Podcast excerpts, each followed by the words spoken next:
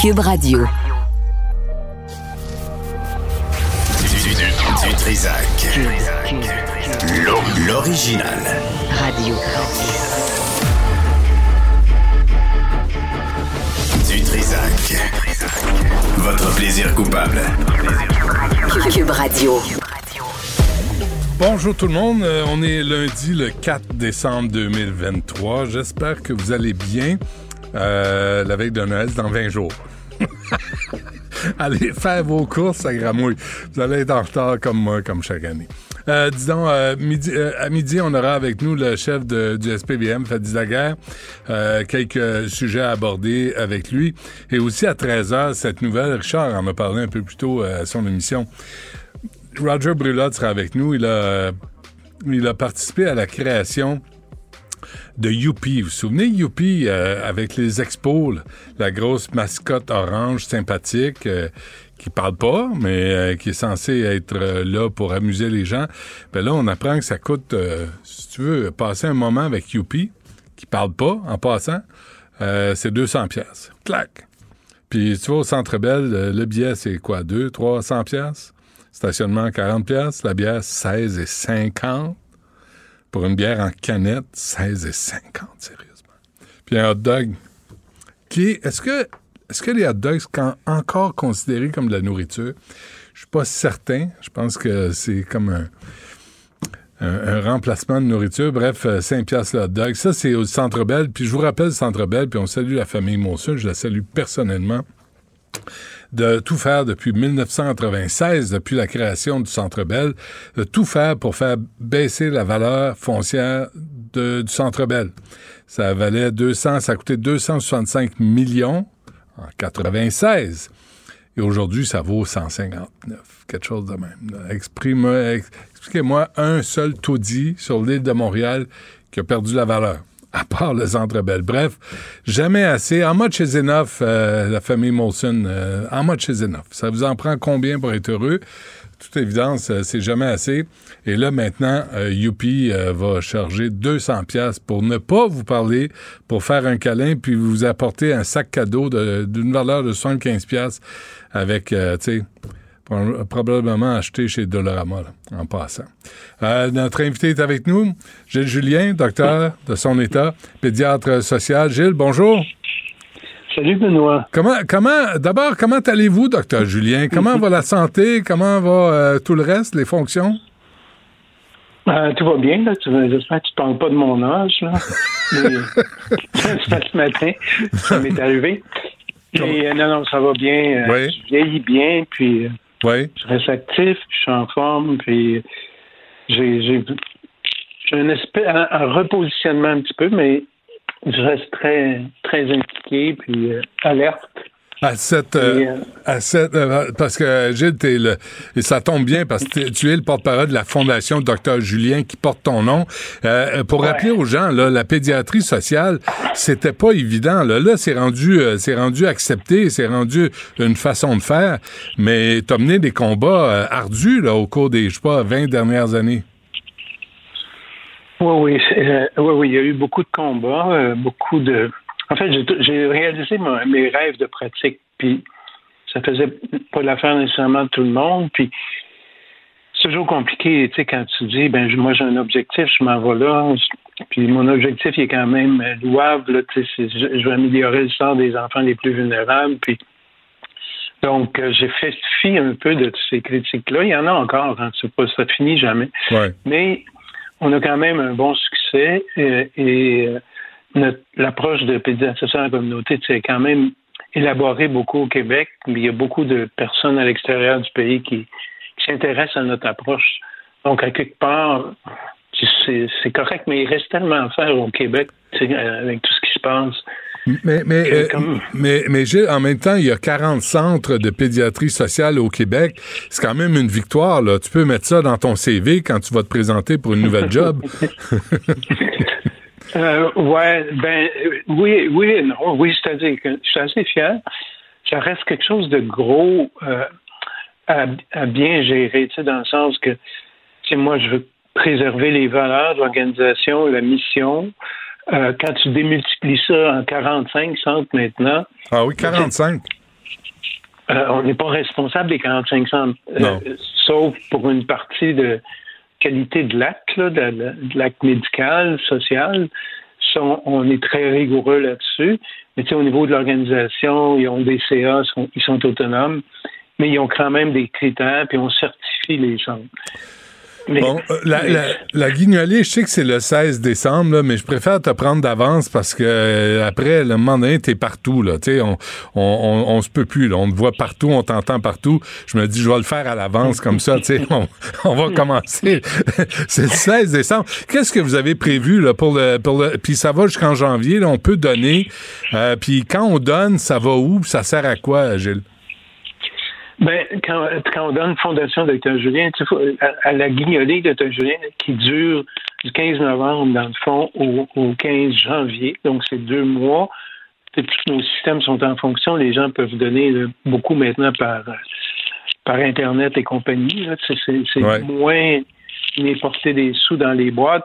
Mais la journée du 16, c'est des sous dans les boîtes, à, à plusieurs coins de rue à Montréal encore.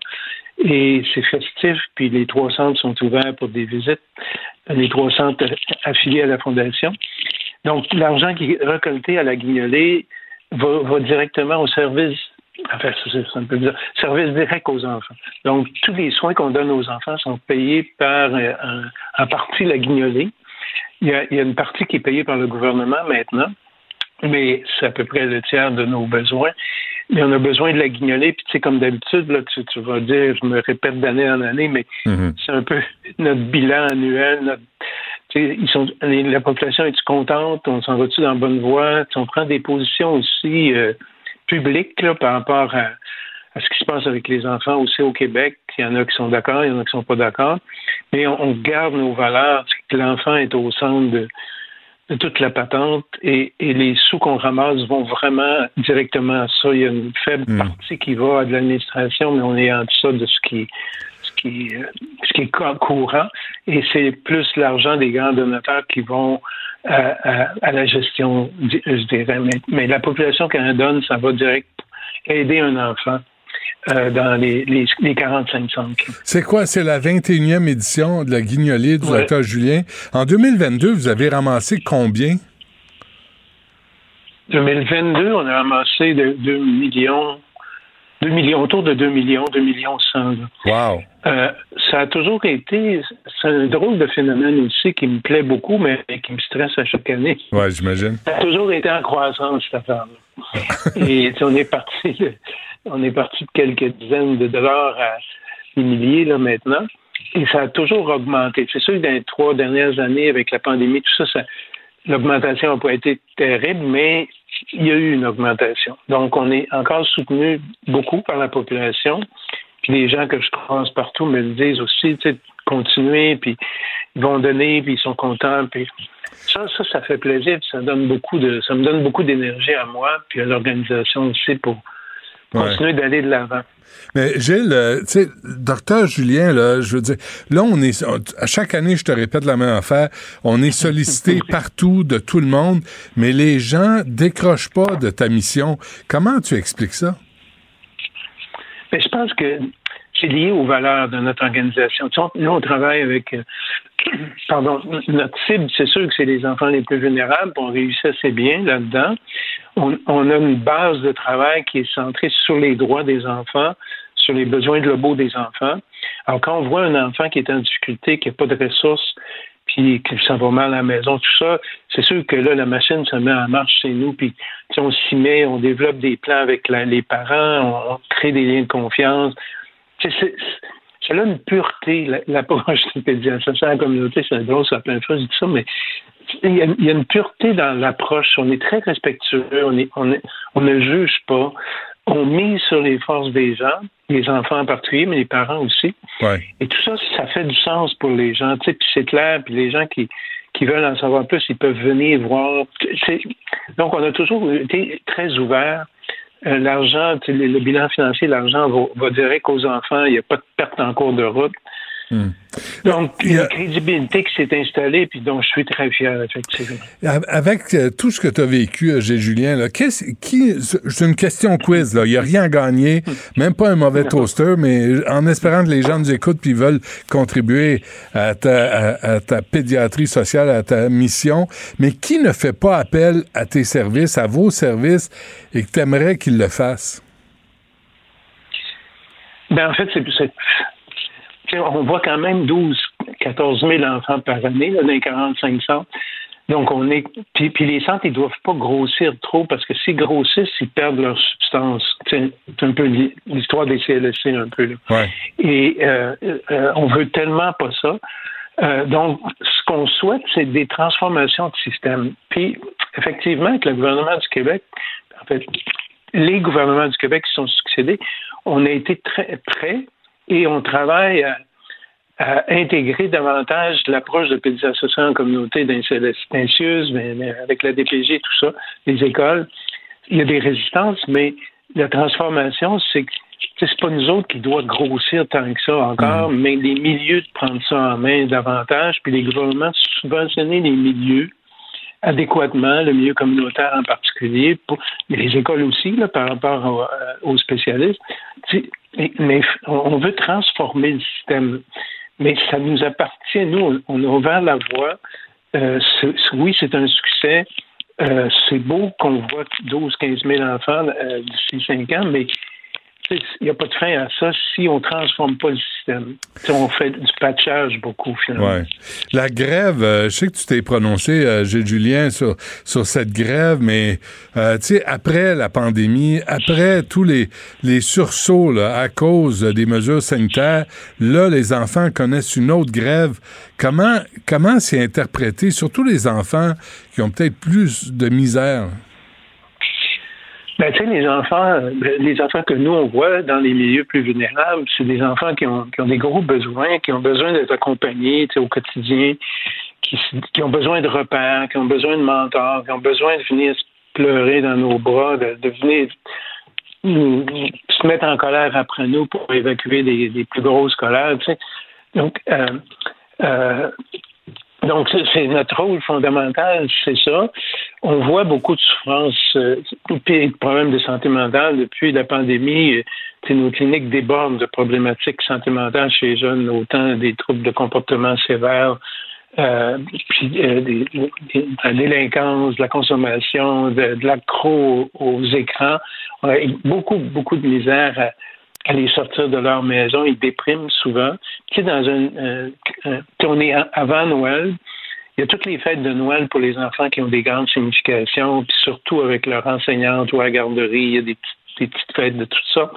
Ça, c'est Ouais. des repères pour les enfants. Puis quand tu leur enlèves ça, ils sont complètement perdus, puis ils pensent que qu'ils retourneront plus à l'école, ils pensent qu'ils vont manquer leur année, qu'ils vont devoir doubler. Tu sais, ils pensent toujours le pire là, dans des situations comme ça, puis ils ont besoin d'être rassurés. Heureusement, on a, je, la semaine passée en clinique, j'avais besoin de parler à un prof, puis elle pouvait pas se présenter à cause de la grève, mais elle, a réussi à nous envoyer euh, sur son temps libre, des documents qu'on avait besoin pour construire un plan pour l'enfant. Donc, il y, a, il y a la matière à des changements profonds, pas juste au niveau salarial, mais au niveau comment maintenant on donne la place aux enfants, comment ça de- redevient une valeur importante, comment on a, euh, comment on, les on voit ces, ces fonctions-là du système comme comme des comment on dit des euh, tu étais obligé de garder des ressources à la salle d'opération, mais la même chose, tu devrais être obligé de garder des ressources à l'école, par exemple, ou à la garderie quand il y a des grèves, parce que c'est un service fondamental. C'est des services fondamentaux qu'on ne peut pas couper. À chaque coupure, à chaque bris, il y a un bris de confiance, il y a un manque de motivation, puis l'enfant va plus mal. Et nous autres, c'est de l'ouvrage, parce que tu fais des petits gains progressifs, puis là, tout d'un Ouais. coup, oups, ça, ça se brise en cours de route. Fait va falloir qu'on se parle plus souvent, là, Benoît, puis se voir, parce qu'à chaque fois qu'on se parle, on se voit pas, ça marche mal, nos, techniques, mais, Ben, on va se revoir. mais, il faut repenser les choses différemment à partir des droits des enfants, puis de, de leur opinion aussi des enfants. Ça- sinon, ça change rien. En tout cas, il y a un endroit, là, la Fondation Dr. Julien, on commence là. Je sais que ça commence le 15 décembre jusqu'au 15 janvier, mais, euh, mais on peut envoyer des dons, soit par Internet. Ça n'a pas besoin d'être 10 000 là, mais euh, je pense que chaque don est apprécié et ça va, ça va, ça va aux enfants, ça va au personnel qui prend soin des enfants aussi.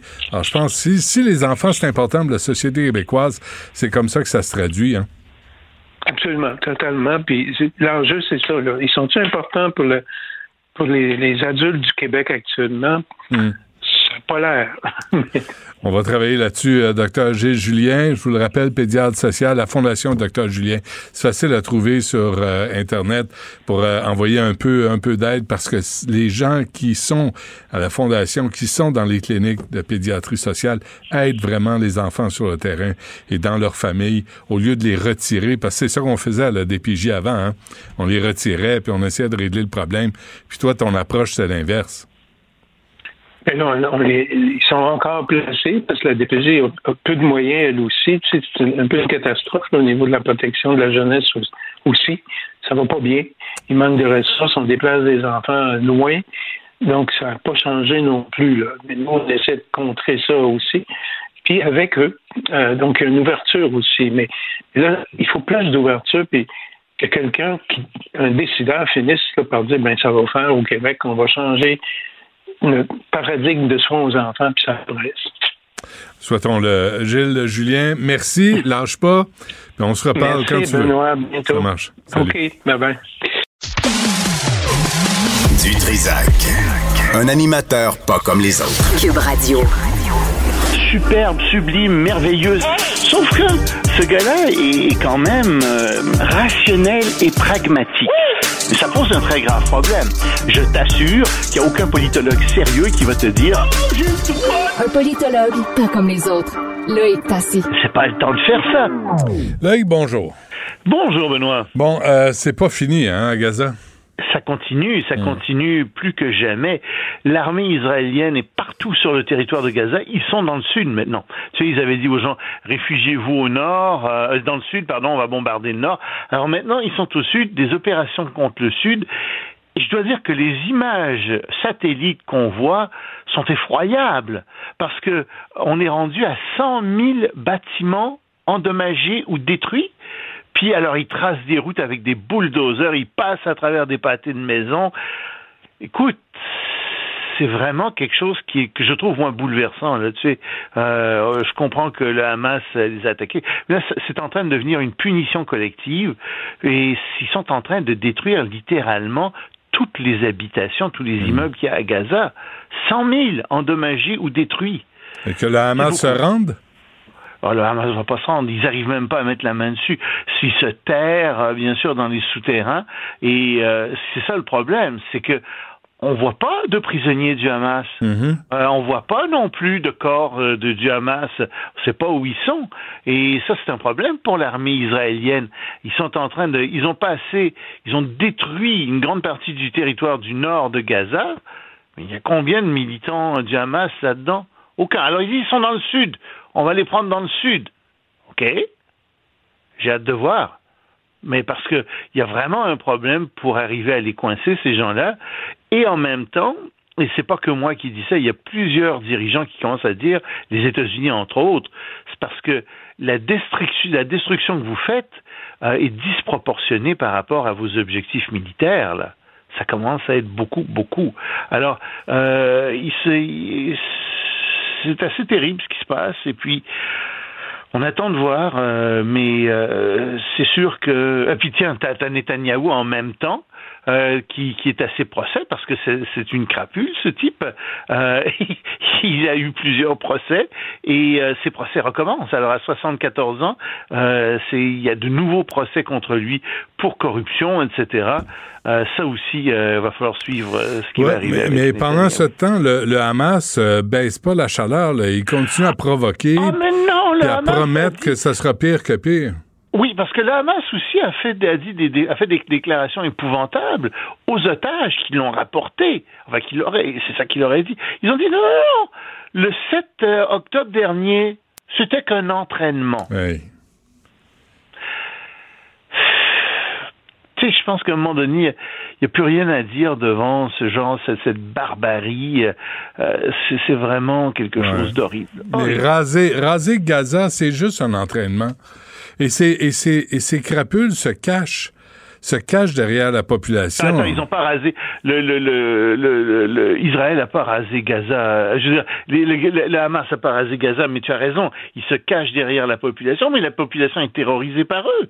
Euh, ils savent pas ce qui va arriver après. Ils savent pas s'ils vont revenir.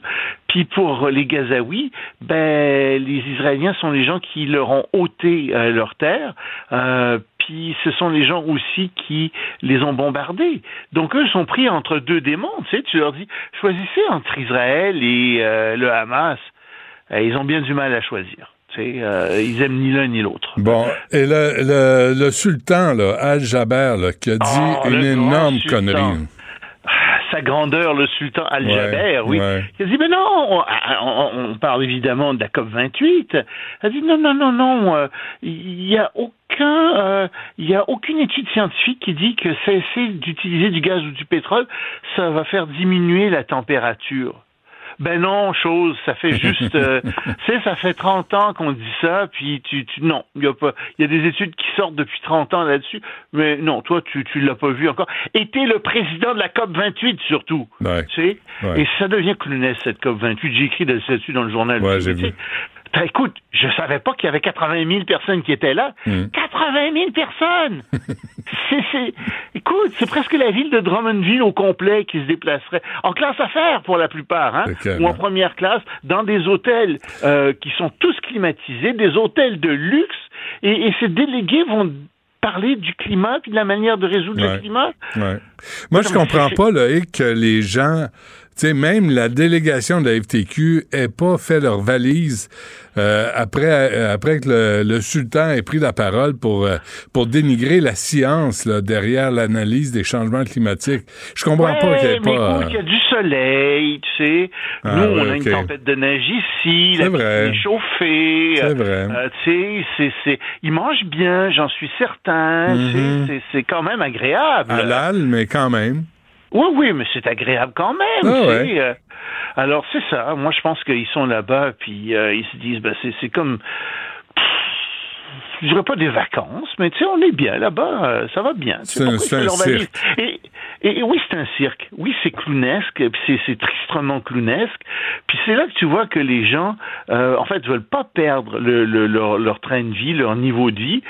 Mais c'est parce qu'en même temps, faut arrêter là. Euh, c'est, un gaspillage incroyable. Je dis pas de baisser son niveau de vie, mais qu'on cesse de gaspiller comme ça. Mais là, ils viennent encore de, Loïc, ils viennent encore de jeter de l'argent au problème.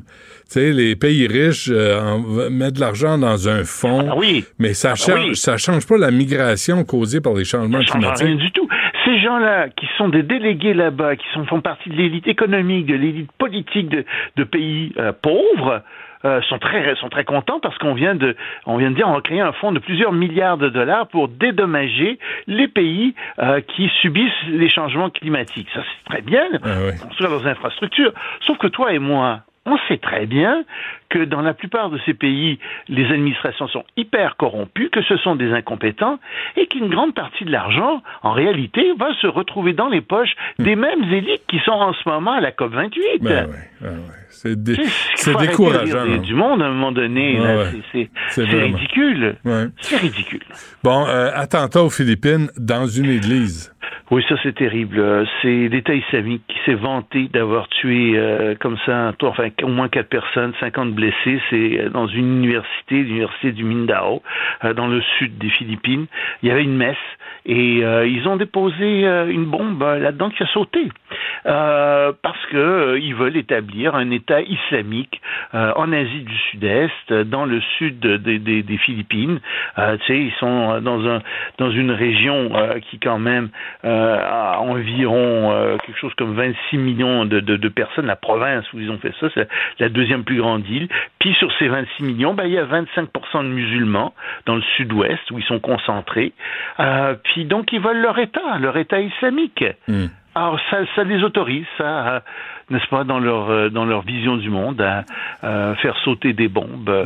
C'est extraordinaire. tu sais. Non, parce qu'ils sont assez nombreux dans un endroit, Ouais. ben, ils peuvent instaurer, instaurer la charia, ils peuvent avoir leur propre État, se détacher euh, de se détacher complètement des Philippines, qui essaient d'être une démocratie, etc. Euh, c'est vraiment au nom d'Allah, évidemment, évidemment, toujours au nom d'Allah. Ils parlent au nom d'Allah, ces gens. Complètement Euh, ridicule. J'ai jamais entendu Allah dire ouais ouais c'est une bonne idée euh, Ben, d'exterminer des pas, gens. Euh, Ah, il faudrait ah, peut-être commencer ça. par leur expliquer qu'Allah n'existe pas. Mm. Euh, mais ça, si tu leur dis ça, ils sont capables de venir te tuer, tu sais, parce que t'as pas le droit de dire qu'Allah n'existe pas. Alors, euh, c'est vraiment incroyable. Cette, non, non, c'est, Ouais. c'est ça. À un moment donné, là. Bon, le Venezuela qui veut envahir la Guyane. Ah oui? C'est une vieille question, ça, parce que en fait, euh, la Guyane, la Guyana, en fait, c'est la Guyane britannique autrefois, euh, euh, quand elle est devenue indépendante, avait un territoire qui s'appelait l'Esquibo, et c'est un territoire qui a été annexé en 1840 par la Grande-Bretagne à la Guyane. Il y a eu un arbitrage en, en 1899 entre euh, plusieurs pays. C'était un Russe qui était le juge là-dedans. Puis on a décidé d'en donner une partie euh, au Venezuela, puis une partie à la Guyane euh, britannique à l'époque.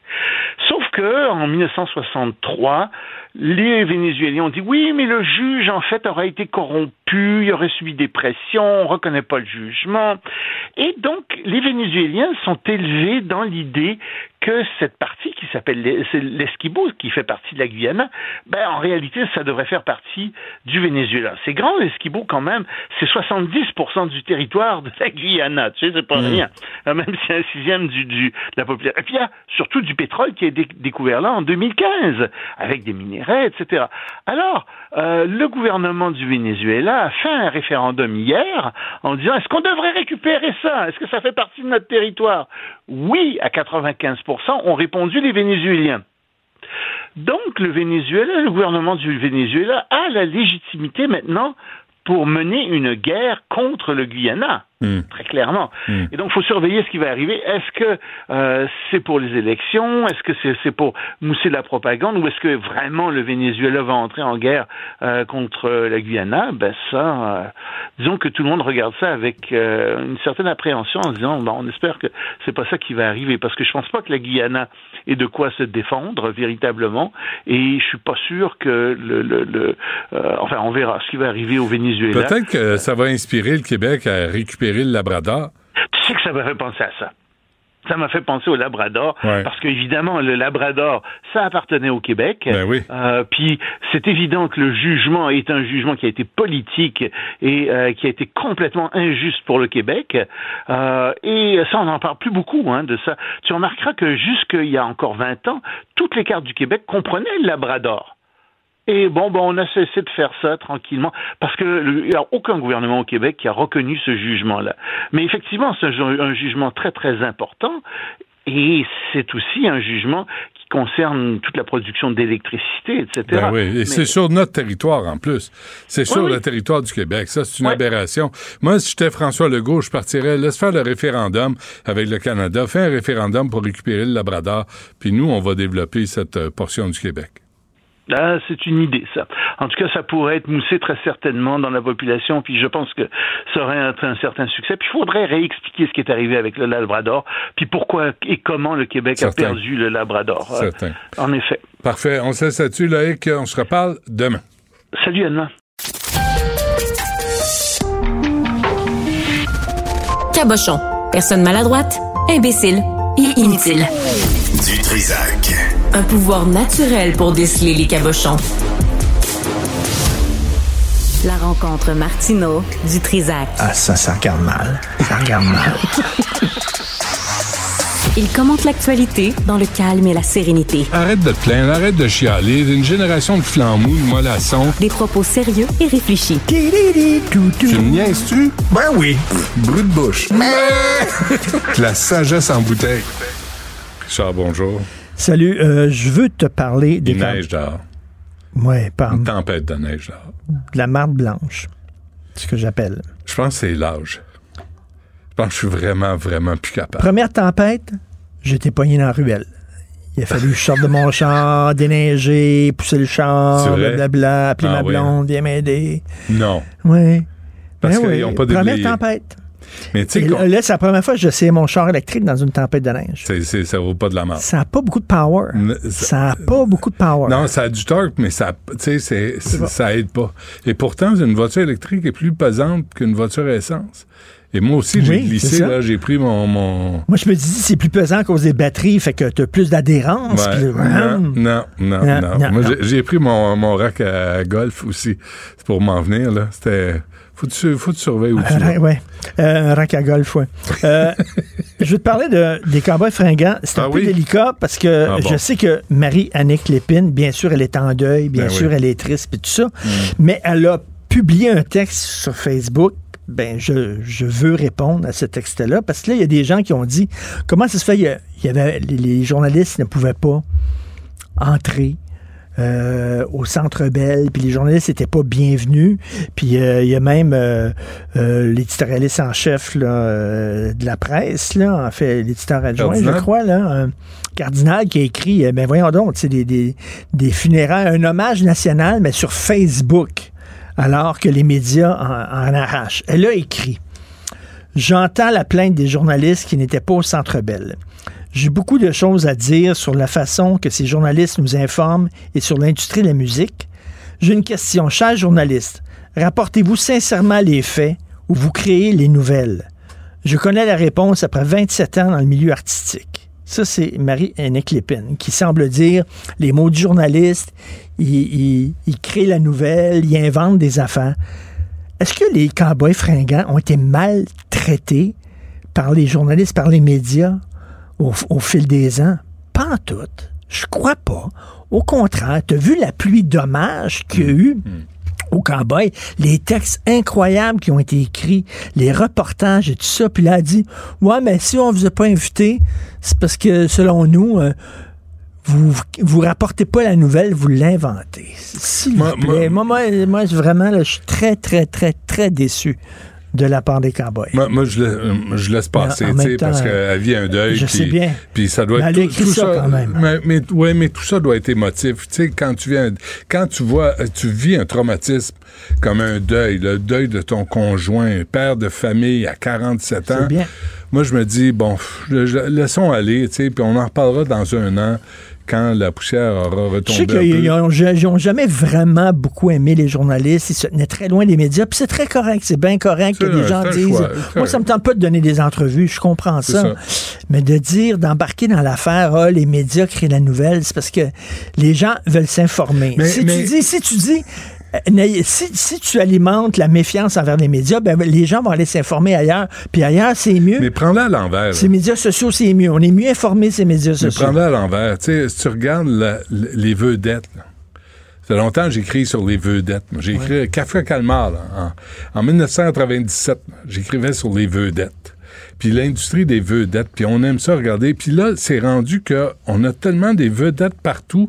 Tu croises n'importe qui sur- dans la sphère publique, là, au supermarché, n'importe où. Là, les gens disent, on est tanné des vedettes qui viennent raconter, Mm. viennent jouer aux victimes, raconter leur petit bonheur, leur petit malheur, comme si c'était plus important que celui de la population Non, générale. donc ils ont bien fait de se tenir loin. Ils ont bien fait de dire, Absolument, autres, on n'a pas besoin d'expliquer nos pas chansons. à ça, nos chansons, c'est parfait. Ouais. Mais tu sens, là, tu vois que finalement, dans la décision de ne pas avoir de journalistes au Centre Bell, ben, c'était une décision qui était motivée par leur méfiance des journalistes. Mais moi, je dis, c'est bien beau poser des questions. Les, les journalistes sont pas au-delà de, de toute critique.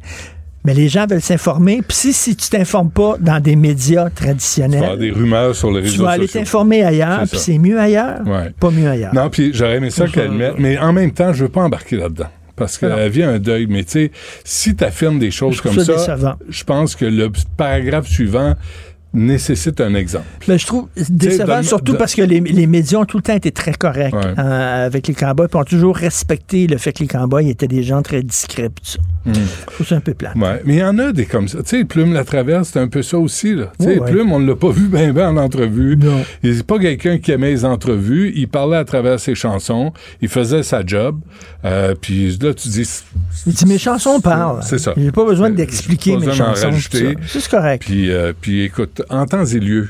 Moi, tu sais, Ah ouais. en temps et lieu. Écoute, euh, donc, euh, Christine Labrie était à- à- de Québec solidaire, était à l'Assemblée nationale, puis elle a dit, vous exploitez les femmes. Elle a dit ça au gouvernement, parce que c'est surtout les femmes qui sont grévistes dans le secteur public, vous Ouais. exploitez les femmes. Et là, elle s'est fait dire que exploiter les femmes, tu peux plus dire ça maintenant en chambre. C'est, ça fait partie tu maintenant des expressions que tu ne peux pas dire, sinon tu te fais taper ses doigts. Ah ouais. Et là, il y a j'ai une liste devant moi de 85 expressions que tu peux pas dire. Je ne les nommerai pas les 85. Accepter une enveloppe brune, tu n'as plus le droit de dire ça à l'Assemblée nationale. Pour vrai, c'est pas, pas une joke. Une blanche? Argent sale, Non plus? t'as pas le droit. Bandit. Hmm. Bebite. Est-ce que tu as le droit de dire bébite? Ou Mais bebite, t'as pas le droit. Ah ouais. Bonhomme 7 heures.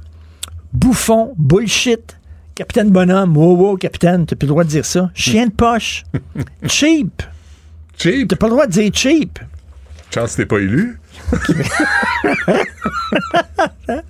T'as ah, t'as rien apporté ce matin, il n'y a pas de croissant, rien. Bon, crétinerie, deux de pique, ding et dong, Ouais. fin finaux. De l'esbrouf, vous faites de l'esbrouf, t'as pas le droit de dire ça. Ben C'est quel, est le problème de dire vous faites de l'esbrouf? dès que, ça- dès que le mot a deux, trois syllabes, c'est comme moi, on n'aime pas Fling ça. flang. Fling flang, c'est bon. T'as pas le droit de fling flang. Non. Gorlot. Ben, Gor- c'est gorlot-là. Regarde ces gorlots-là. C'est Gorlot. Ou si t'arrives à l'Assemblée nationale, Gorlot. Gorlot, ça veut tout dire, là. Individu sinistre. Hmm. T'as pas le droit de dire ça, mais il y, a, des. des fois, il y a des députés qui Il y ont en a l'air- eu. Ah oui, ils il y ont en a l'air eu. sinistres. Ouais. Sombre Euh, crapule, oui. Le Lucky Luke du Twitter. Ouais. Bon. Main sale, matamor. Ministre, t'as pas le droit. Ministre de l'Insécurité publique, Hmm. t'as pas le droit. Ça, ça, ouais. Nono, Ça, c'est une insulte. euh, parler des deux côtés de la bouche, peddler. Écoute, il y Hmm. en a plein, là. Ouais. Poltron. Mais, mais y a- il y a- si c'est une insulte, je peux ça? comprendre. Mais une esbrouffe, tu sais, tu dis. C'est de l'esbrouf. Ouais. Ouais, Mais c'est quoi, t'as pas le droit de dire ça? Il me semble que ça, ça ajouterait du torque au débat. Ouais, mais ça réduit le vocabulaire pour les échanges. Puis là, à un moment donné, t'as pu... euh, tu puis ce qu'a dit Christine Labrie, elle l'a mal dit. Mais effectivement, si tu regardes les policiers, les pompiers, ils ont pas le nombre d'échelons, ça fait longtemps que je le dis, que, Ben le- oui. que les infirmières ou les enseignantes. Elle a dit, y a elle, elle a dit vous ajoutez à la violence économique contre les femmes. C'est Tu gros, peux être là. Tu peux être d'accord ou pas d'accord, mais de là de dire, tu n'as plus le droit de dire ça. Ouais. Mais, mais ça prend une réponse à ça parce que t'im- t'imposerais pas 17 échelons aux policiers avant qu'ils obtiennent un salaire qui est digne du, du métier que tu pratiques. Tu ferais pas ça aux pompiers, quand- ce qu'on fait aux infirmières.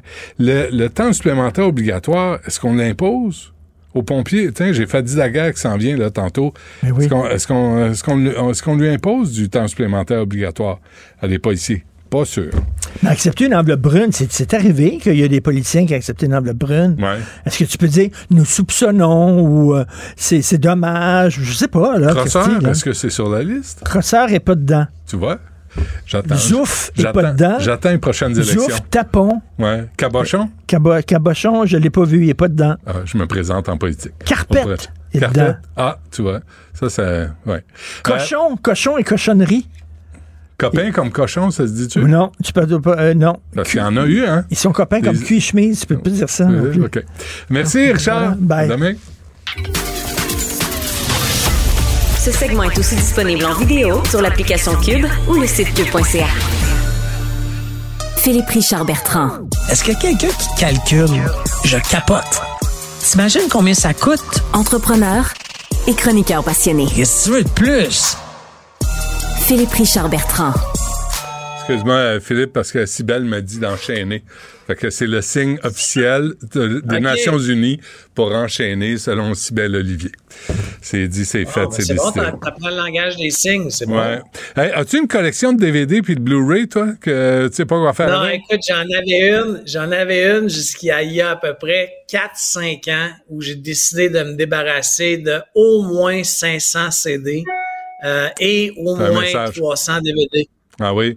Qu'est-ce que t'as fait avec? T'es as donné? T'es as brûlé? T'es as... Ouais, en fait, je suis allé les donner, moi, à l'époque, chez Renaissance, qui est comme un Ah commerce où qui prennent les trucs. Ben oui, c'est là bon. que j'étais allé le donner. C'est bon. Euh, mais en fait, j'aurais dû les garder parce que avec Best Buy qui a annoncé comme quoi qu'ils vont arrêter de vendre des DVD, des Blu-ray en 2024, Ça va vendre. ça va devenir des éléments de collection. Ben certain. As-tu un lecteur encore? Ouais, j'ai encore un lecteur à la maison, aussi bizarre que ça peut paraître. J'ai quand j'ai vu la nouvelle en fin de semaine, euh, TVA m'a appelé pour la commenter. Là, j'ai, j'ai, j'étais allé voir, puis effectivement, j'avais encore un lecteur euh, DVD euh, dans le sous-sol. Mais on a tous un DVD préféré. C'est quoi ton DVD préféré à toi?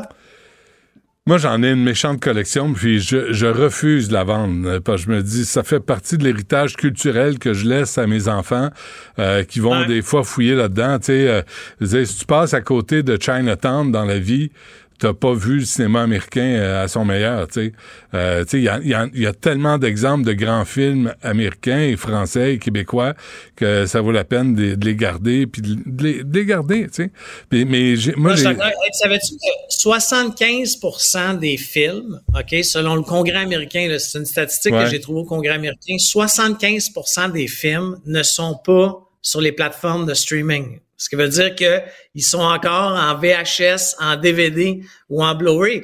Si tu veux voir euh, Pink Floyd The Wall, euh, ça n'existe pas Mhm. en streaming. si tu veux voir le film Diabys de James Cameron, ça n'existe pas euh, sur les plateformes de streaming, etc. Au fil des années, ils vont peut-être être remasterisés et remis sur ces plateformes-là. Par contre, je suis d'accord avec toi que j'aurais dû les garder au même titre que euh, je me rappelle que ma mère s'est débarrassée il y a plusieurs années. euh, ça doit faire 20 ans au moins, mais elle avait une collection de vinyles Ben oui. assez impressionnante Mm. qu'elle avait jetées. Elle les avait jetés. Ah, en tout cas, ça vaut aujourd'hui une fortune. là. Même les grandes, a- les grandes euh, artistes américaines euh, lancent euh, des, des, des éléments de collection sur vinyle. Ouais. Moi, j'ai, moi, j'ai déménagé récemment, là. Puis, pff, je suis allé en tabarouette. Mais, euh, mais j'ai, j'ai donné comme 12 sacs Costco de livres que j'avais, que Ah j'avais- ouais. j'avais eu, que j'avais, certains j'avais reçus en, en, en envoi de presse, mais euh, que j'avais acheté essentiellement, que j'avais lu. Puis à un moment donné, tu dis, il y a personne qui est intéressé par ça. Puis déménager ça, c'est, c'est sûr que tu te ramasses chez Kiro le lendemain, tu sais. Donc, euh, je, je suis allé, moi aussi, à Renaissance, puis euh, je les, je les ai donnés. Mais ça- moi, ça me fait mal Ben- au cœur, tout ça, là. Non, mais c'est ça. Encore une fois, là, y- avant de jeter des items, là, OK, si vous pensez jeter vos DVD, là, il y a, il y a du marchandisage à faire avec ça. Mon, mon collègue ne prend pas ça pour du cash, Francis Gosselin. Lui, il achète des Legos, il les conserve dans l'emballage et en a fait un petit commerce qui est capable de revendre des fois euh, le, le Lego en question plusieurs euh, plusieurs fois le, le- quelques centaines de dollars de plus euh, que le prix euh, Ah à ouais. l'époque. Ça coûte une un- fortune, les Lego. euh. Es-tu, es-tu allé voir à New York euh, le, le magasin Lego? Non. C'est, c'est hallucinant. C'est hallucinant, puis ça coûte Ah ouais? une fortune. Mais tu sais, c'est vraiment impressionnant. Puis tu sais que ça, ça arrive jamais. Il n'y a jamais de, de château du Moyen Âge fabriqué en Lego avec un dragon qui crache du feu à l'entrée. là. Je veux dire, c'est, c'est pas vrai. Personne n'est capable de faire ça. Ben, en fait, moi, j'ai un ami euh, que, que j'ai euh, croisé dans mes études universitaires qui est resté un bon chum, qui habite aux États-Unis. Et lui, depuis toujours, il collectionne les figurines d'action. Tu sais, les bonhommes G.I. Ouais. Joe, Ouais. euh, etc. Mais la même chose, il les achète, il les laisse dans la boîte. C'est pas pour jouer avec. Mais aujourd'hui, il en a fait un commerce, tu sais, dans le sens, c'est comme un commerce en plus de son vrai travail. Mm. Et euh, il gagne très bien, tu sais, un, un add-on d'a- d'argent. Mais encore une fois, les DVD et les Blu-ray, c'est ça que ça va venir. Moi, je me rappelle jusqu'à mes, quand mes, jeunes- mes enfants étaient un peu plus jeunes pour monter au chalet, j'arrêtais chez un couche-tard. Souvent, il y avait un display, puis ils vendaient ça 4-5 dollars. Puis à tous les vendredis, je leur achetais un DVD que je mettais mon camion avait comme deux petits écrans, puis je leur mettais un petit DVD. euh, puis c'est comme ça que les enfants ont connu des films tels que Home Alone, euh, Ouais. des films qui, qui étaient de ma génération, mais que je leur ai fait écouter, qui, euh, qui connaissent aujourd'hui à cause de ces DVD-là. Hum. Est-ce que tu regardais les DVD en conduisant? Non, non, non, non. Les écrans étaient en arrière de moi, ne t'inquiète Ah, pas. bon. J'étais même obligé de leur mettre les écouteurs. Ça venait avec des écouteurs euh, sans fil parce que sinon, j'étais capable de dire Hey, attendez, là, ça, c'est la scène du film qui. Puis tu sais, veux, veux pas, tu, tu deviens Ouais. déconcentré sur la route. Mais- C'était pas une bonne idée. Mais, mais ce que tu dis, là, tu sais, présenter aux enfants des films qu'ils ne veulent pas nécessairement voir et qu'ils vont découvrir, ça s'appelle de la culture. C'est comme la musique. Moi, tu sais, chez nous, on- on- ils font jouer leur musique, puis à un moment donné, je leur dis, oh, attendez. Il y a des affaires qui sont sorties il y a 40 ans, 50 ans, 60 ans, qui méritent d'être entendues, puis au moins les amener à découvrir ça. C'est ça, la culture, de, sortir de la chambre d'écho, puis de toujours écouter ou de lire ou de voir les mêmes affaires. Ah, je suis 100% d'accord avec toi. Puis il y a des films, que, que ce soit canadien, américain, français, qui honnêtement, c'est une tradition. là, Qu'on pense au Lethal Weapon aux États-Unis, qu'on pense à euh, je- euh, les invasions barbares. Tu sais, c'est quelque chose qu'il Ouais. faut qu'il soit vu. Tu sais, je peux comprendre que le premier est peut-être un peu plus dans les mœurs, mais ça fait partie de la culture québécoise. Euh, Die Hard, je sais pas combien de fois à Noël j'ai vu les Die Hard euh, de ma vie. Euh, après ça, tu as des, des films français, La vérité si euh, Hmm. Le si dîner de con. pas. mais- Le, le dîner de con. Ouais, le dîner de con, ouais. ouais, c'est incontournable. Ouais. Mais moi, la série, je sais pas, là, je vais te laisser là-dessus, Benoît, là, mais la série qui, qui m'a le plus marqué de ce que moi j'ai aimé, c'est la série West Wing, qui était une série qui Hmm. suivait le président américain dans la Maison Blanche, Ouais. qui a duré, je pense, Avec Martin je crois qu'il y a 12 saisons. Ouais. C'était extraordinaire. Hmm. Mais ça, ça, c'est ton- juste disponible sur DVD. C'est ton obsession euh, pour euh, la politique, mais effectivement, ça revient toujours à la même affaire. Hein? Les algorithmes décident pour toi ce que tu vas regarder ou pas. Et euh, toutes les plateformes américaines décident de t'offrir un certain nombre de films, puis peut-être que ça vaudrait la peine d'aller expérimenter autre chose, d'acheter un DVD de temps en temps, puis de, de choisir soi-même ce qu'on veut regarder. Oui, mais je pense que les, ceux qui vont faire une bonne affaire du retrait des DVD de, de, de Best Buy et, et les autres vont suivre parce que Netflix, tu sais, Netflix a encore une business où ils, ils postent des DVD. Là. Ça existe encore aux Ah oui, États-Unis. encore, là, ça, ouais. ça- ouais, ouais, ça existe encore, mais ils ont décidé de la fermer. Là. Cette division-là va complètement être fermée à cause des plateformes de streaming. Sauf que c'est les dépanneurs. Honnêtement, les dépanneurs Ouais. devraient absolument conserver le rack à DVD euh, parce que ça va être très populaire. Qu'est-ce que ça fait avec tes DVD porno? Non, c'est correct. Euh, on se laisse là-dessus, Philippe Richard Bertrand. On se reparle demain. Merci, merci. Ouais. Écoutez Philippe Richard Bertrand à l'animation du balado Prends pas ça pour du cash. Disponible en tout temps sur l'application et le site cubradio.ca. La plateforme audio et vidéo où les contenus francophones sont fièrement en vedette. Du Trisac. S'il y en a un dont la sagesse est pas encore arrivée avec le temps, c'est bien lui. Toujours aussi mordant que les premiers temps. Benoît Dutrisac. Bon, euh, Fadi Daguerre est avec nous, chef du service de police de la ville de Montréal. Ça fait pas un an encore, M. Daguerre. Non, là, hein? encore. Comment, comment vous vous sentez? Comment ça va? Fébrile, heureux, très heureux, encore très content. C'est très demandant comme travail. C'est un, Ouais. une job de fou, mais j'adore. Êtes-vous content ou Oui. c'est un cadeau empoisonné? Non, non, non, très content. Bon, très, content. parfait. Ça, des tempêtes de neige comme aujourd'hui, c'est une bonne affaire, hein? Savez-vous que je suis venu en marchant? C'est vrai? Oui, je me suis changé dans une salle de bain chez vous, mais je suis venu en marchant. Ça me fait du, bien de prendre de l'air. Mais, mais tout le monde se calme, là. Personne se Ah tire oui, dessus, ok, pour la- pour la criminalité. ouais. Ah, ok, ok. hein, que vous en parlez. Moi, je trouve ça meilleure affaire l'hiver, là. On, Amenez-en des tempêtes. Oui, on va arrêter de se taper dessus puis se tirer dessus. Euh, on va euh, une couple, merci d'être avec nous. Euh, une couple de sujets là, qu'on peut sur lesquels j'aimerais qu'on repasse. Euh, D'abord, il y a une semaine, vous étiez euh, devant la commission de, sur les finances et l'administration pour dire que là, la sécurité que vous, la SPVM, fournissez aux grands événements, faudrait peut-être revoir euh, la façon qu'on paye tout ça. Qu'est-ce que d'abord ça a été quoi la réaction? puis, puis une semaine plus tard, euh, est-ce que c'est une nouvelle qui tombe? Tu sais, ça fait la nouvelle, puis après, on n'entend Ben, plus parler. Moi, je suis quand même responsable d'un des plus gros budgets de la ville de Montréal. Je suis en déficit de 42 millions de temps supplémentaires. Pour moi, c'était un travail extrêmement sain et sérieux que je voulais faire pour voir où est-ce que j'ai des enjeux, que je peux avoir un certain contrôle. Parce qu'il y a des enjeux sur lesquels je peux pas avoir le contrôle. Quand il y a, des fusillades, il y a des événements majeurs comme les événements du Moyen-Orient. Là, c'est du, euh, c'est des dépenses que je, je dois sécuriser des populations. Mais celles-là, par contre, les événements majeurs, je peux vous dire que depuis 5 ans, 10 ans, 15 ans, exactement à la scène prix, combien ça me coûte dans mon budget. Et c'est là que j'ai soulevé la question. Peut-être qu'on devrait se poser des questions, mais c'est pas au SPVM de décider, c'est à la société, via leurs élus, de décider s'ils veulent aller vers là ou non. Puis il faut faire attention, je ne mentionnais pas des événements, des, des Vous activités parlez de quoi, là, les grands événements? les grands de événements, c'était le Grand Prix et d'autres qui sont vraiment des méga événements. Des grands événements. Ouais. Et là, j'ai vu la réaction euh, qui, euh, qui est ressortie euh, la journée d'après. Puis, honnêtement, je la comprends. Le, le contraire aurait été surprenant. Hmm. Maintenant, faut voir qu'est-ce qu'on peut faire de différent et qu'est-ce que qu'est-ce qui se fait ailleurs aussi au Canada comme euh, activité au niveau de ces, ces événements-là et qui qui paye. Les autres villes, comment ça se passe? Je pense qu'ils reçoivent une enveloppe euh, budgétaire en dehors du service de police. C'est une chose qui est certaine, c'est pas le service de police qui assume cette enveloppe-là.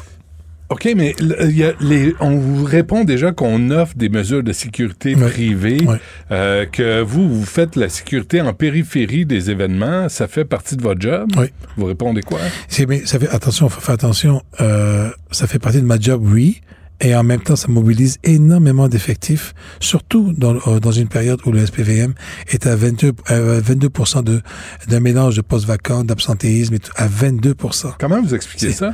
Bon, le manque de recrutement, le manque d'attraction qu'on a vécu pendant plusieurs années. Maintenant, ce que je vais pouvoir annoncer lors de mon bilan de fin d'année, en début de, en janvier, puisque je suis arrivé en janvier, c'est des excellentes nouvelles au niveau du recrutement.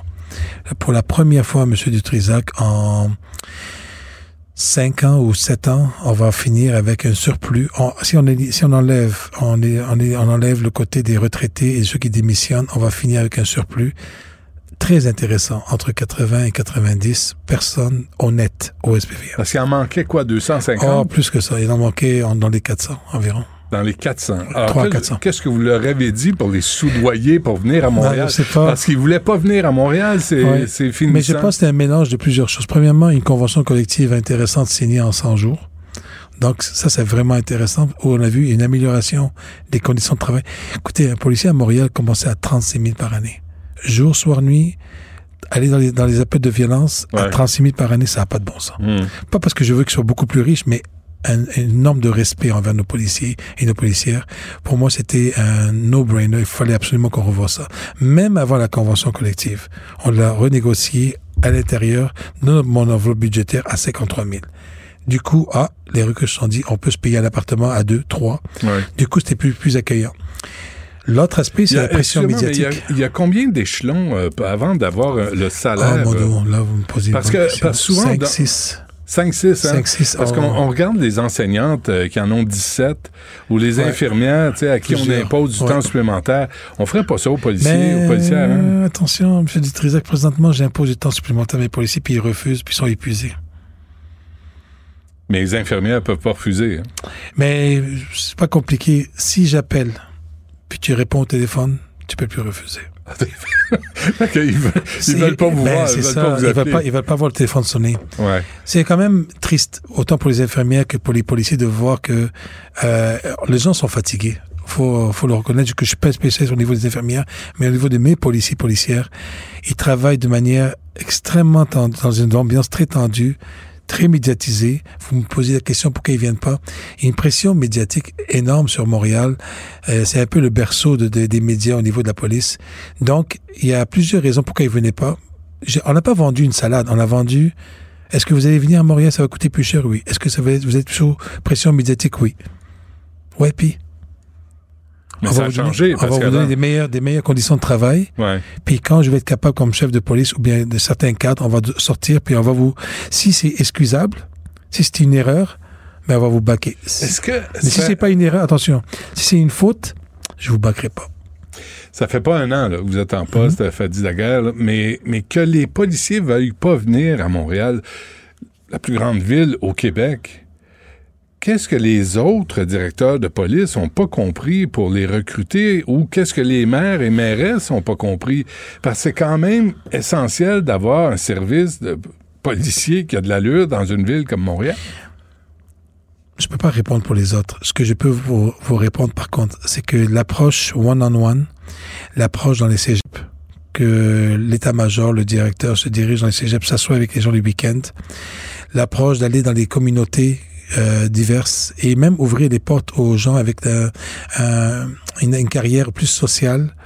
Et des gens des minorités visibles, c'est la première fois qu'on va annoncer qu'on arrive à recruter plus de minorités visibles parce qu'on s'est pas nécessairement concentré sur le candidat, mais sur les familles du candidat, parce qu'il y a beaucoup de barrières. Les familles ne croient pas dans la police. Mais le candidat, lui, il y croit. Mais il a peur d'y aller parce que la famille ne veut pas. Mon, C'était la même chose avec mon père. Ah oui. Mon père, n'était pas question que je devienne policier, il était en Côte d'Ivoire, puis j'étais ici, j'ai caché que je devenais policier. Parce Donc, que leur perception la de, perception la est négative, police... ouais. répressive, corrompue. Ouais. Donc pour euh, donc il y a- il y, a plusieurs étapes de et puis euh, je, c'est anodin mais le vidéo de recrutement qu'on a sorti en septembre est quand même excellent, est très inclusif, très intéressant. On montre des opérations, mais on montre surtout ce qu'on recherche c'est du rapprochement avec les Donc, on va avoir une police à Montréal qui va ressembler davantage à la population? Ça va prendre 5 à 10 ans, mais oui. Mais vous êtes en chemin, là. Oh, Là, oui, vous- vous oui, il, y a des, l'abordez. il y a des résultats extrêmement intéressants que ça- qu'on va pouvoir annoncer bientôt. Juste finir là, sur euh, le- les, les grands événements, là, on vous a reproché de l'espèce de forme de privatisation des services policiers.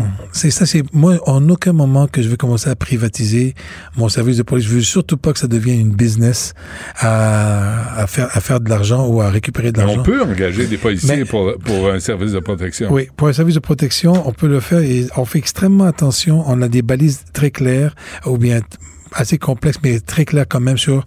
On veut pas que ça devienne une, police à deux vitesses pour les riches et pas une police pour les pauvres. On veut vraiment, vraiment, vraiment ne pas être là-dedans.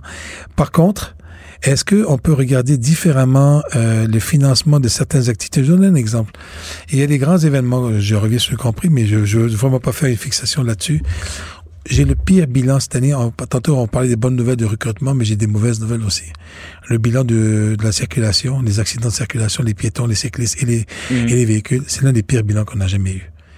Mais comment que collectivement, sociétalement, on peut s'investir tous ensemble pour des campagnes de financement, pour avoir des, des, des, des sensibilisations pour les, les, les, les, euh, ceux qui utilisent les, euh, la route et pour changer le comportement des usagers? Ça, pour moi, ça va être un des chevals de bataille de 2024. Mais, mais vous êtes jamais là quand, quand, Quand ça il y a des, Ouais. des mouches à marde sur la route. Ouais. là. vous êtes jamais là. Vous êtes là quand revient. là, j'ai j'ai failli vous appeler Benoît, mais Monsieur Dutrisac, Non, ça va, en fin de ça semaine, j'étais dans mon char, à moi, mon, mon véhicule à moi, puis il y en a un qui m'a qui m'a coupé, là, puis qui m'a envoyé le, le doigt du milieu. C'est vrai. Et je l'ai regardé, et ça a tout pris, et pourtant je suis chef de police. Ça a tout pris pour que je me retienne, je me dis, oh boy, c'est ça la rage au volant. C'est fou comment les gens sont rendus tellement polarisés, tellement tendus pour toutes sortes de raisons, soit Mais- personnelles, professionnelles. Mais c'est parce qu'il n'y a pas de Euh, conséquences. Moi, à un moment donné, je revenais avec ma- mes plus jeunes euh, du Comic-Con. Un, un dimanche soir à 6 heures sur le pont Champlain, quatre BMW font de la course, course. entre les voitures. Et vous êtes jamais là, ça Bon, vous bon, n'avez pas bon, de caméra, vous avez rien. Non, mais être là, au, être là au bon moment, au bon endroit, Ah c'est le fameux projet qu'on met en place qui s'appelle Mise. C'est vraiment être là au bon moment, au bon endroit dans les travers scolaires. Vous avez vu ce qui s'est- passé avec la jeune ukrainienne. Ouais. C'est tout des, des, des, des drames qu'on veut éviter. Je pense que la société, au niveau des, co- des compagnies privées, euh, tout le monde peut donner, tout le monde peut s'investir dans ce genre de projet-là. Mais en même temps, s'il n'y a pas de conséquences. Tu sais, si Mais tu retrouves faire- ton permis de conduire après avoir tué quelqu'un, s'il n'y a pas. tu sais, Mais ça, c'est, vous savez, savez-vous quoi? Non, mais c'est drôle, vous baissez les yeux, là, puis il y a Non, comme. Non, mais il y a comme mais une vous avez, réflexion. non, mais vous avez raison. Je peux, je peux pas ne pas acquiescer à ce que vous dites parce que quand vient le temps, le travail, le policier n'est pas la loi. Le Non. policier représente la loi. Mhm. Mais quand vient le temps des conséquences et des tribunaux et le reste, j'ai très peu de pouvoir là-dessus. C'est pour ça que je baisse les yeux. J'ai très peu de pouvoir parce que là, je me dis, Fad, tu veux bien faire, on le poigne. Si on le poigne, Mais dites-le pas, là, ce que vous pensez, par exemple. mais j'ai, sept ans de carrière à faire ici. hein. non, je vais pas le dire. Non, mais c'est ça aussi. Ça C'est doit... frustrant, On frustrant, le voilà. sait, des fois, vous, vous êtes là, vous les arrêtez, vous les revoyez le lendemain. C'est frustrant. Voilà. Quand la mère. Ah, mais- mettez donc vos écouteurs, j'ai une blague Ah pour vous, là. Vous allez rire. Tu sais. Attendez, on va, on va s'installer comme il faut, là. Mettez les écouteurs. Parce que c'est important, là. À chaque fois que je viens, vous avez une surprise pour moi. Allez-y. C'est- Et c'est gratuit, hein? Il y a rien. On n'a pas de budget, fait qu'il faut, il faut y penser. Écoutez ça, là, puis dites-moi votre première réaction, là, comme j'ai eu, moi, parce que je me suis redressé dans mes shorts. Écoutez ça, M. Daguerre. Et j'aimerais dire à celles et ceux qui veulent passer leur message, qu'utiliser la haine, c'est non. Quand j'entends ça, tu sais, l'autre message aussi, c'est la violence, c'est non. Ça Mhm. prendrait-tu pas un autre discours que ça, un peu plus étoffé, un peu plus sérieux, avec, je reviens avec les conséquences? Mais je pense que son discours, honnêtement, il, il est très bon. C'est non. Non, c'est non. Puis quand je vais dans les communautés, euh, là, on parle de haine, on parle dans les communautés juives et euh, Ouais. musulmanes, arabo-musulmanes. Ouais. Je répète les mêmes mots. On, on vous dit, là, puis savez-vous quoi? Là, je vous dis quelque chose qui n'est pas, pas répondu dans les médias, puis on dit que c'est pas sensationnaliste que les médias le, le couvrent, OK? Mm. Des deux côtés, mes policiers me disent, Fadi, des manifestations, une soixantaine de manifestations en lien avec le conflit, OK? Depuis que c'est arrivé, depuis Du 7 octobre, Ouais, euh, du 7 avec le octobre. Hamas, Avec le Hamas, puis euh, Israël. Soixantaine de manifestations. Peut-être on est en 264. Mes policiers sur le terrain qui couvrent la manifestation. disent, Fad, on ne sait pas qu'est-ce qui se passe, mais c'est totalement différent. On sait que ça brasse au niveau des crimes et incidents haineux. Mais dans la manif, les gens des communautés qui préparent la manif, des organisateurs, ont mis en place, suite à nos échanges qu'on a eu avec eux, on leur a dit, mettez des bénévoles de votre communauté pour faire votre discipline. Eux, ils n'ont pas de code déontologique comme la mienne. Mhm. Eux, ils n'ont pas de code disciplinaire comme la mienne. Puis on leur a dit, à certaines personnes, aller leur parler, là, calmez-les.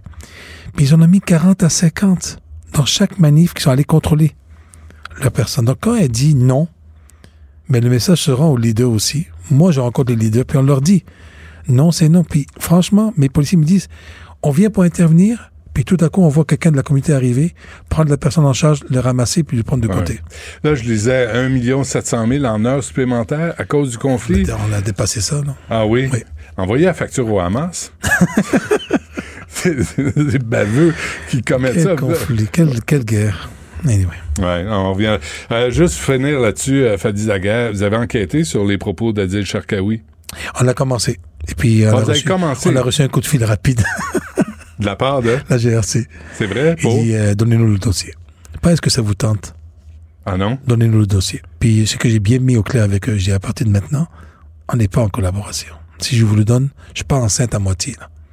Si je vous le donne, je vous le donne au complet. Ils l'ont pris au complet. Donc, ça relève plus de vous, là. Plus du tout.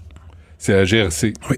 Et si la GRC s'assoit sur ses mains, On va les laisser travailler. D'après moi, ils ont, ils ont quelque chose, puis ils vont travailler là-dessus, puis ils vont voir qu'est-ce qui va arriver. vous avez parlé de crimes haineux à Montréal, là, 100 100 140 enquêtes. Est-ce qu'on Ouais. peut d'abord définir C'est quoi un crime haineux intéressant? Un crime c'est quelque chose que je vais pouvoir amener au niveau de l'accusation par la suite au niveau de la cour. Un crime haineux, c'est une croix gammée. Un crime haineux, c'est la tête d'un cochon devant une, mosquée. Donc, c'est des gestes faits concrètement et en lien avec l'aine. L'incident haineux. Un incident haineux, c'est une insulte. L'incident haineux, c'est quelque chose qui ne, je n'arrive pas à l'amener au niveau de la cour. Mais, j'ouvre une, j'ouvre un dossier quand même. Et je vais rencontrer la personne qui l'a insulté pour lui passer notre message au niveau de la police. Mais je peux pas l'accuser.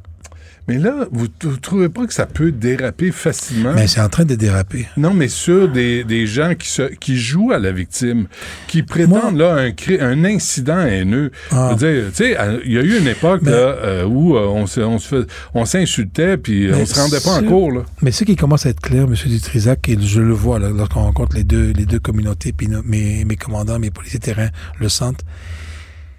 Les gens qu'on qu'on rencontre, les, leaders, puis ceux qui organisent les manifestations, là, leur intention, là, elle est vraiment pas dans le, du tout dans la bagarre, dans, la violence.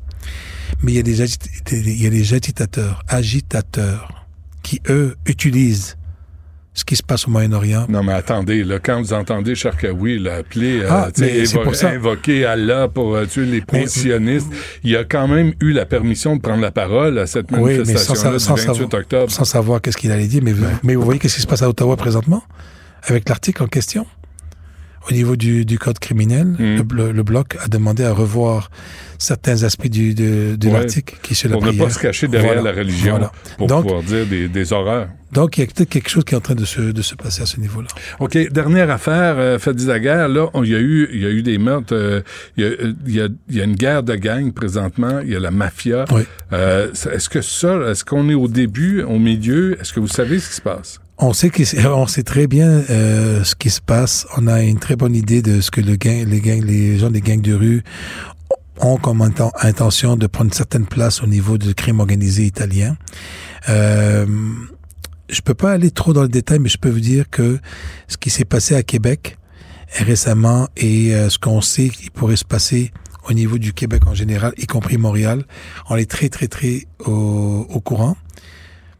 Je peux pas trop en parler parce qu'il y a des enquêtes qui sont en cours là, là, et Mm. que au, au début d'année, au printemps, vous allez voir, il y a certaines actions policières Mm. qui vont avoir lieu.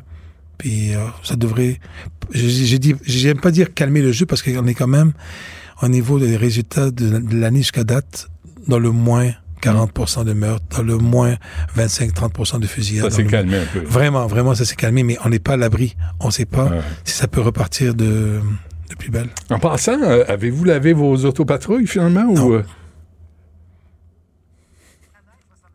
Euh, Êtes-vous sérieux? Là, il y a eu des compressions budgétaires imposées par la Ville de Montréal. ouais. Puis on vous disait ne Il y a plus. plusieurs coupures et il y a plusieurs restrictions qu'on a dû mettre de l'avant pour arriver dans un aspect du budget. Fait mais ça, honnêtement, c'est euh, triste, mais c'est responsable en même temps. Je, je dis pas qu'il faut pas laver les véhicules, mais d'un autre côté, quand on est rendu à devoir euh, vraiment serrer la vis, c'est ça un peu mon, le budget que j'ai présenté. J'ai 42 millions de- d'excédents, je suis responsable, je suis imputable, j'essaie de trouver. Savez-vous que j'ai 9,5 millions que je dédie à des policiers sur les coins de rue à cliquer pour les feux rouges? Ça, c'est ridicule. À un moment donné, je dis, on peut-tu s'asseoir, discuter, de voir? Pourquoi vous dites pas non à ça? Mais c'est pas que je dis pas non. Là, je suis en train d'ouvrir tout le dossier, de dire voilà. Parce qu'il y a des non, mais endroits. attendez, Non, pourquoi mais il y a des endroits- pas non, non? mais je vais dire pourquoi. On en- on fournit- les policiers Non, sont pas formés non, je vais vous dire pour pourquoi. changer les lumières. Vous avez raison sur le fond, mais il y a des endroits, je peux pas me, me le permettre à cause de la fluidité. Je donne un exemple. Depuis qu'on a le, le travaux du tunnel tunnel du Puy de la Fontaine, et les endroits là, ça prend absolument un expert en circulation qui doit, qui doit être là, donc un policier. Mais oui, c'est vrai qu'à d'autres endroits, il faut que j'ouvre tous les endroits et dise celle-là non, celle-là oui, puis on va venir avec des résultats pour Ben, ça l'année coûte prochaine. cher pour changer une lumière. là. Mais à un moment donné, là. Euh, en passant, euh, comment vous avez réagi quand vous avez vu l'Office de consultation publique de Montréal se promener sur le bras de tout le monde, euh, Guy Grenier qui se promène, et là, on vous demande arrêtez de laver vos voitures? Ben, Avez-vous eu une conversation avec la mairesse là-dessus? Non, moi j'étais en Côte d'Ivoire à ce moment-là. J'étais en vacances. mais depuis? Non, non, j'en ai pas eu du tout. Non, mais C'est- non, écoutez, mais ça, on vous- ça me, ça me regarde pas. Ça me regarde pas dans Ben, le sens que. C'est de l'argent de la ville. Oui, c'est de l'argent de la ville, mais la moi j'ai mon- poche, c'est même poche. Mais moi j'ai mon budget. Et je suis responsable de mon budget, puis je vais continuer à travailler à réduire ce temps supplémentaire-là pour mon propre budget. En si avez-vous des voyages comme ça sur le bras ou des soupers aux huîtres ou euh, un petit voyage de consultation dans une ville comme Vienne ou? j'ai des frais de représentation. J'ai fait des événements où je Ouais, rencontre je- des chefs de police et compagnie. ouais, Mais euh, des voilà. voyages organisés comme ça pour euh, partager votre expertise. Non, ok, c'est correct. Bon, ben écoutez, là, je sais pas, euh, c'est une job qui est, qui est pas simple. Puis là, vous dites que recrutement, là, ça s'améliore. Oui. Plus de policiers qui représentent bien la population la, de la Montréal. population, un beau miroir de la population. Donc, ça, va parler vient. anglais en masse. Non, pas nécessairement, mais ça va parler plusieurs langues. Ouais, hein? Puis au moins, pour, on puisse se faire comprendre lors des appels. Ouais. Puis le rapport avec les communautés. C'est très, que- très important. Mais il faut se rappeler que c'est en français que ça se passe. Oui, en français, absolument. Puis ils sont fiers d'apprendre. le- Et moi, ce que je trouve le plus fier, c'est de voir des gens, des immigrants qui en- parlent le français avec un accent, mais maudit qu'ils font des efforts. Ah ouais. Ah ouais. Maudit qu'ils font des beaux efforts. Euh, oui, le Québec euh, souhaite la bienvenue à tout le monde là, qui veut contribuer au Québec. Mmh. Pas. Mais on est tous québécois, finalement. Ben oui. Parce que quand je regarde ça, qui, qui est minoritaire présentement, c'est plus le- le- les longues racines. Non, mais, mais si tu débarques ici là, pour faire des mauvais coups, pour être une crapule, Ça, il y a pas de place pour ça. Fadi Daguerre, chef du SPVM, merci. Ça fait plaisir, M. Destrisac, n'importe quand. Ce segment est aussi disponible en vidéo sur l'application Cube ou le site cube.ca. Rejoignez Benoît Dutrisac en temps réel par courriel. Dutrisac à commercialcube.radio. Hier, je me suis mis à réfléchir à ça. Wow, wow, wow. Euh, tu t'es mis à réfléchir. Ah ouais. Euh, il est arrivé sur la scène avec une tuque sur laquelle il était écrit Party Animal. La rencontre Robitaille Dutrisac. Antoine, bonjour. Oui, bonjour, comment ça va? Ah, ça va bien. Encore de la chicane avec la FAE et le gouvernement. Oui, puis on était plein d'espoir hein, vendredi, je sais pas si tu te souviens. Ben Euh, oui. On se disait, ça va se régler cette affaire-là, peut-être en fin de semaine. Euh, on est dans ce qu'on appelle euh, les moments critiques d'une négociation. Puis euh, finalement, ils vont réussir à s'entendre. Et, eh bien non. Puis euh, aujourd'hui, il y a une manif euh, actuellement là, à Montréal de la FAE devant les bureaux de François Legault. Euh, donc vendredi, euh, on comprend qu'il y a eu une conférence de presse à 20 heures. Je sais pas si tu as eu Ah, vu ça. Non. Écoute, on était ailleurs, là, on était déjà dans le gin tonic. mais euh, Oh, you bet. ou dans les. Attends, qu'est-ce qu'on aimait nous, euh, Benoît? C'était les. les Manhattan. Une- non, c'était les Bloody César. Ah, ah oui, il y a ça. Oui. Il y a- on il y a eu une période Bloody César a- à une certaine époque. On a bu bien des choses. Oui, au, au mois de décembre, là, on était très Bloody César. C'est vrai. Tout ça pour dire que, euh, donc, à 20 heures, on a appris ça, qu'ils rejetaient euh, l'offre du gouvernement. Et il y a eu une contre-offre le lendemain. On vient, on vient d'apprendre ça parce que c'était pas clair dans les, les déclarations des, des partis euh, à la fin de la semaine, puis même pendant la fin de semaine. Il y a eu carrément une contre-offre déposée samedi par la FAE. Puis là, ce matin, on a appris que le gouvernement l'a rejetée. Euh, Sonia Lebel euh, a envoyé un commentaire aux médias, euh, un commentaire écrit. Malheureusement, là, j'ouvre les guillemets, le syndicat reste sur ses positions et n'a rien mis dans sa contre-offre concernant la souplesse. On dit, bon, c'est leur choix de continuer la grève. C'est dommage. On se souvient aussi de, l'appel de François Legault, là, qui venait de, comment dire, il paraît qu'il a parlé avec son cœur, que c'était pas nécessairement euh, un grand plan stratégique. Il disait, euh, on est en train de faire mal aux enfants euh, avec cette grève-là. Euh, là, ça a suscité toutes sortes de commentaires pendant la fin de semaine. Il a mis un peu l'huile, de l'huile sur le feu, faut le dire. Est-ce que c'était lui à faire ça? Et tout ça pour dire que du côté de la FAE, on est vraiment. On n'aime pas que ça se passe sur la place publique. On peut écouter Mélanie Hubert qui a réagi là, il y a quelques minutes. Une entente est possible, mais c'est sûr que ça n'a pas été la fin de semaine de rêve qu'on avait imaginé. Puis euh, on va falloir continuer à travailler. On avait jugé qu'il y avait certaines avancées qui étaient intéressantes. On a fait une contre-offre qui répondait à plusieurs priorités qui avaient été demandées le 11 octobre dernier. On a répondu à ces priorités-là. On a passé la fin de semaine à expliquer les ouvertures qui étaient les nôtres.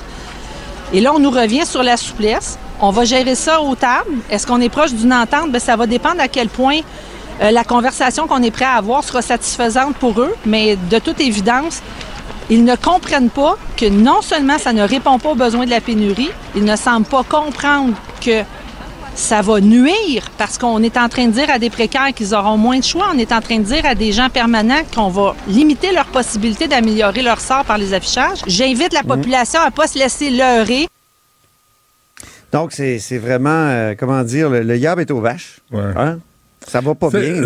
ah, Est-ce que tu as trouvé ça bizarre aujourd'hui euh, quand- à propos de la tempête de neige, puis voir les articles de- à propos des, des écoles qui étaient fermées? C'est comme... euh, Mais c'était les écoles de la CSQ, d'après ce que j'ai compris. Ouais, c'est ça. C'est parce qu'il y a deux syndicats, puis la. CSQ, eux, ils vont tomber en grève le 8. Le en 8, tout cas, son- vendredi. il- c'est ça qui est prévu, là.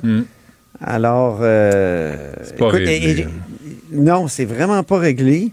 Puis j'entends Mélanie Hubert, son ton, euh, tu sais, euh, dans sa sortie, là, au début de la sortie, euh, que, que, que j'ai pas eu de, j'ai pas pu sortir, mais j'ai pas pu, c'est-à-dire couper un extrait. Là. Mhm. Elle disait carrément que le gouvernement faisait des déclarations trompeuses. tu sais, c'était très, c'était très vindicatif à l'égard du gouvernement. C'est pas. on, on dirait que les enfants sont à côté. Ouais, mais et nous autres?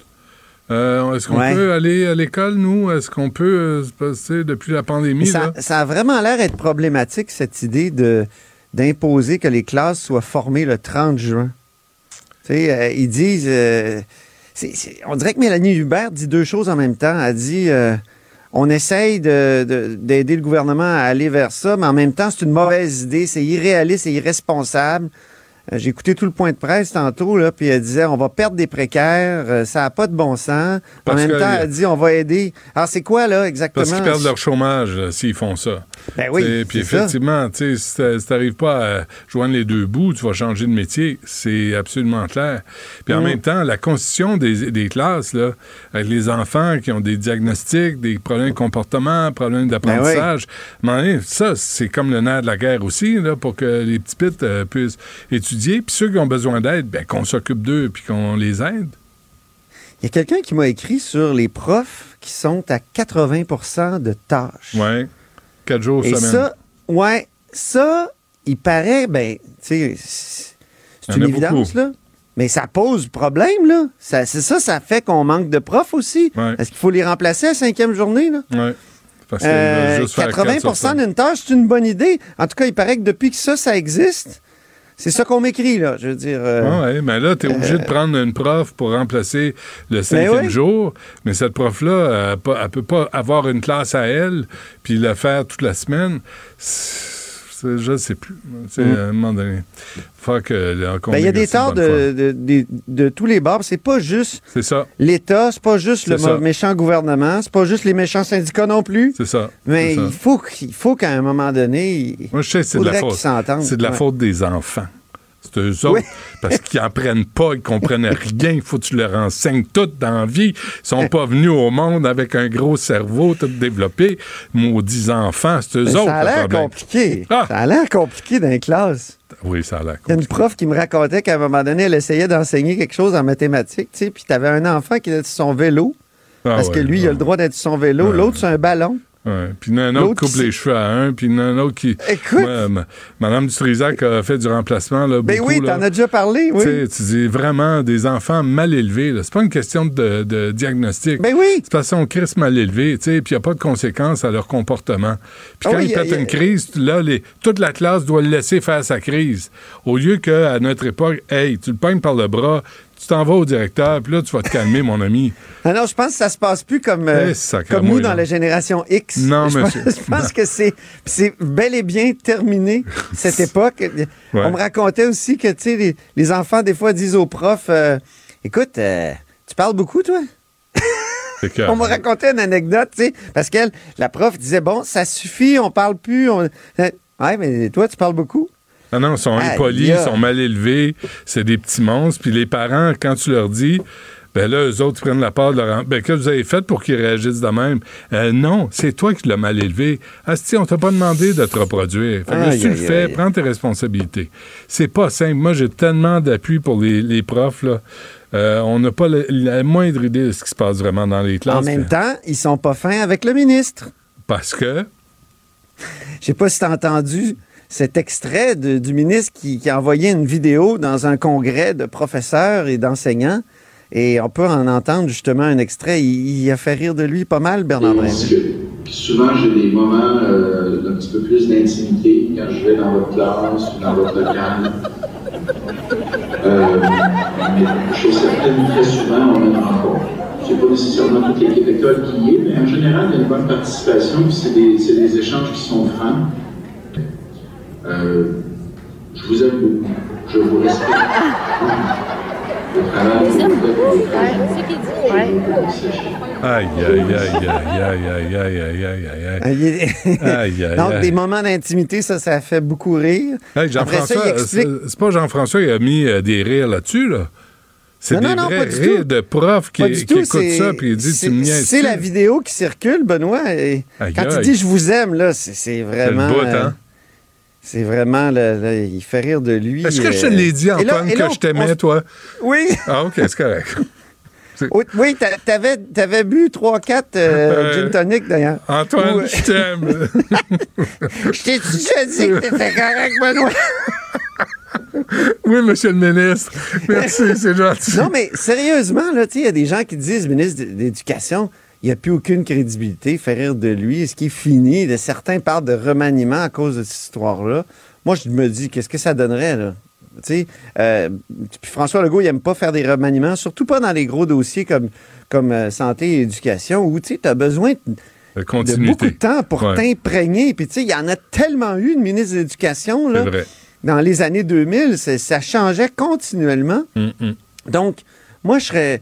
Non, remaniement, surtout pas à cause juste d'un- moment où tu fais rire de lui, surtout qu'il y a un contexte, là, c'est l'impasse à la négociation.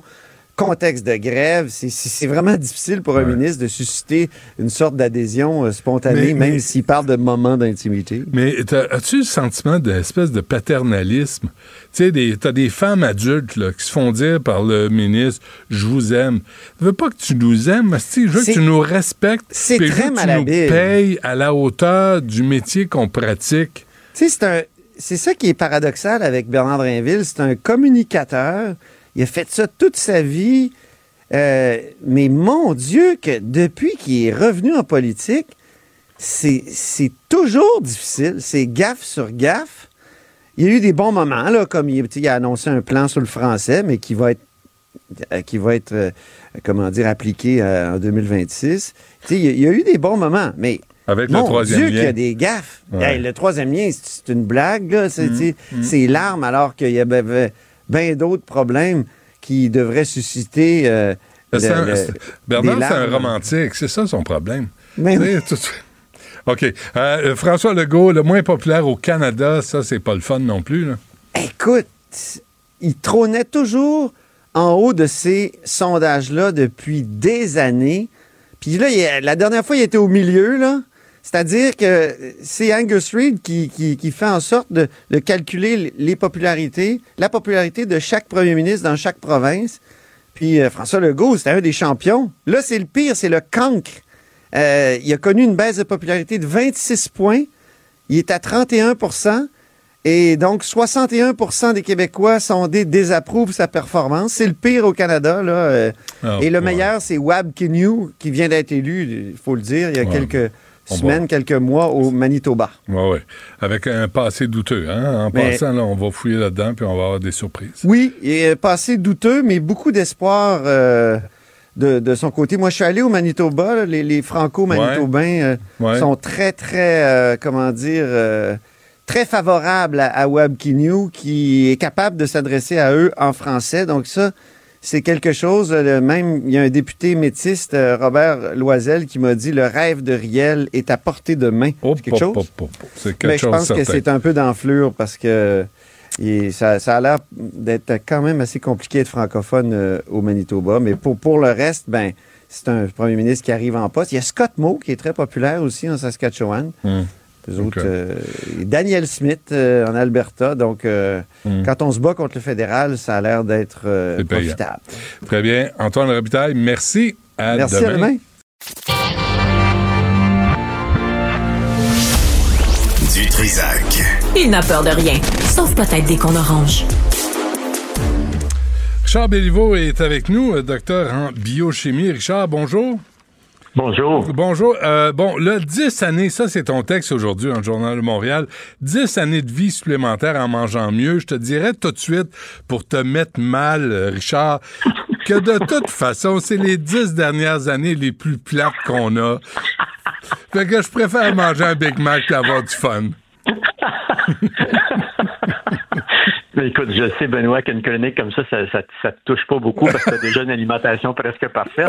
Je parle pour les autres, les autres citoyens ordinaires Ah, comme oui. moi, là. Ouais. Ces données-là sont importantes. Écoute, je pense qu'il faut quelques chiffres pour commencer. Il y a des grandes, grandes compilations statistiques à l'échelle mondiale qui montrent qu'un décès sur cinq à l'échelle mondiale des, des- des études compilées dans 195 pays, un décès sur cinq est lié à mauvaise alimentation.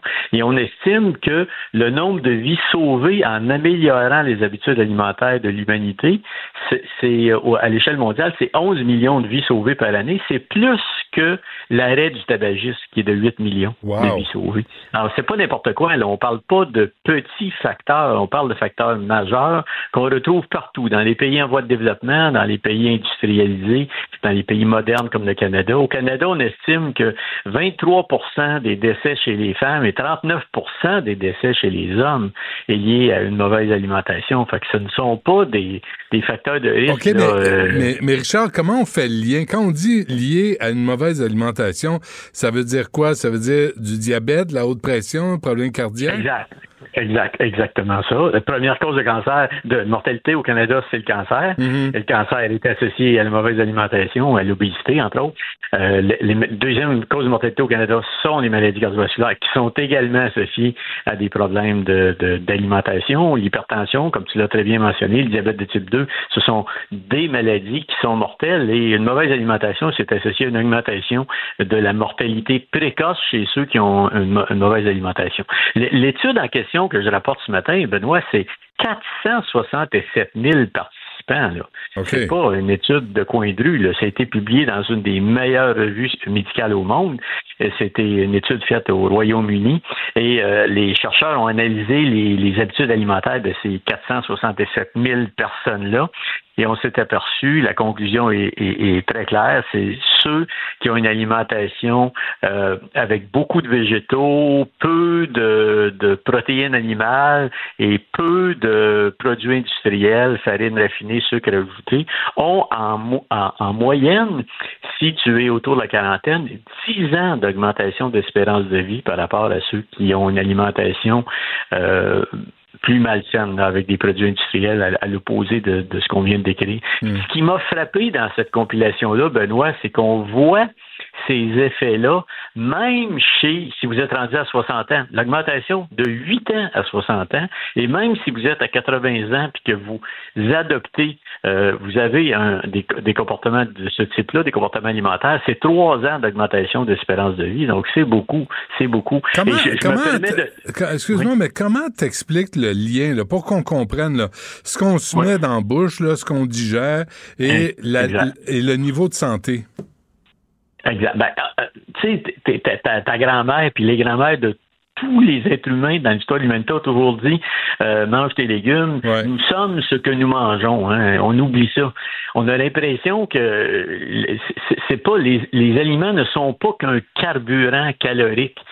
Les molécules que vous consommez, quand vous consommez des protéines animales ou des protéines végétales, ces protéines-là sont absorbées, elles sont digérées, les acides aminés sont récupérés. Vous reconstruisez vos protéines musculaires, vos protéines des tissus nerveux, vos protéines de, votre foie, de votre rein, de votre intestin, à partir de ce que vous avez consommé. Nous sommes ce que nous mangeons.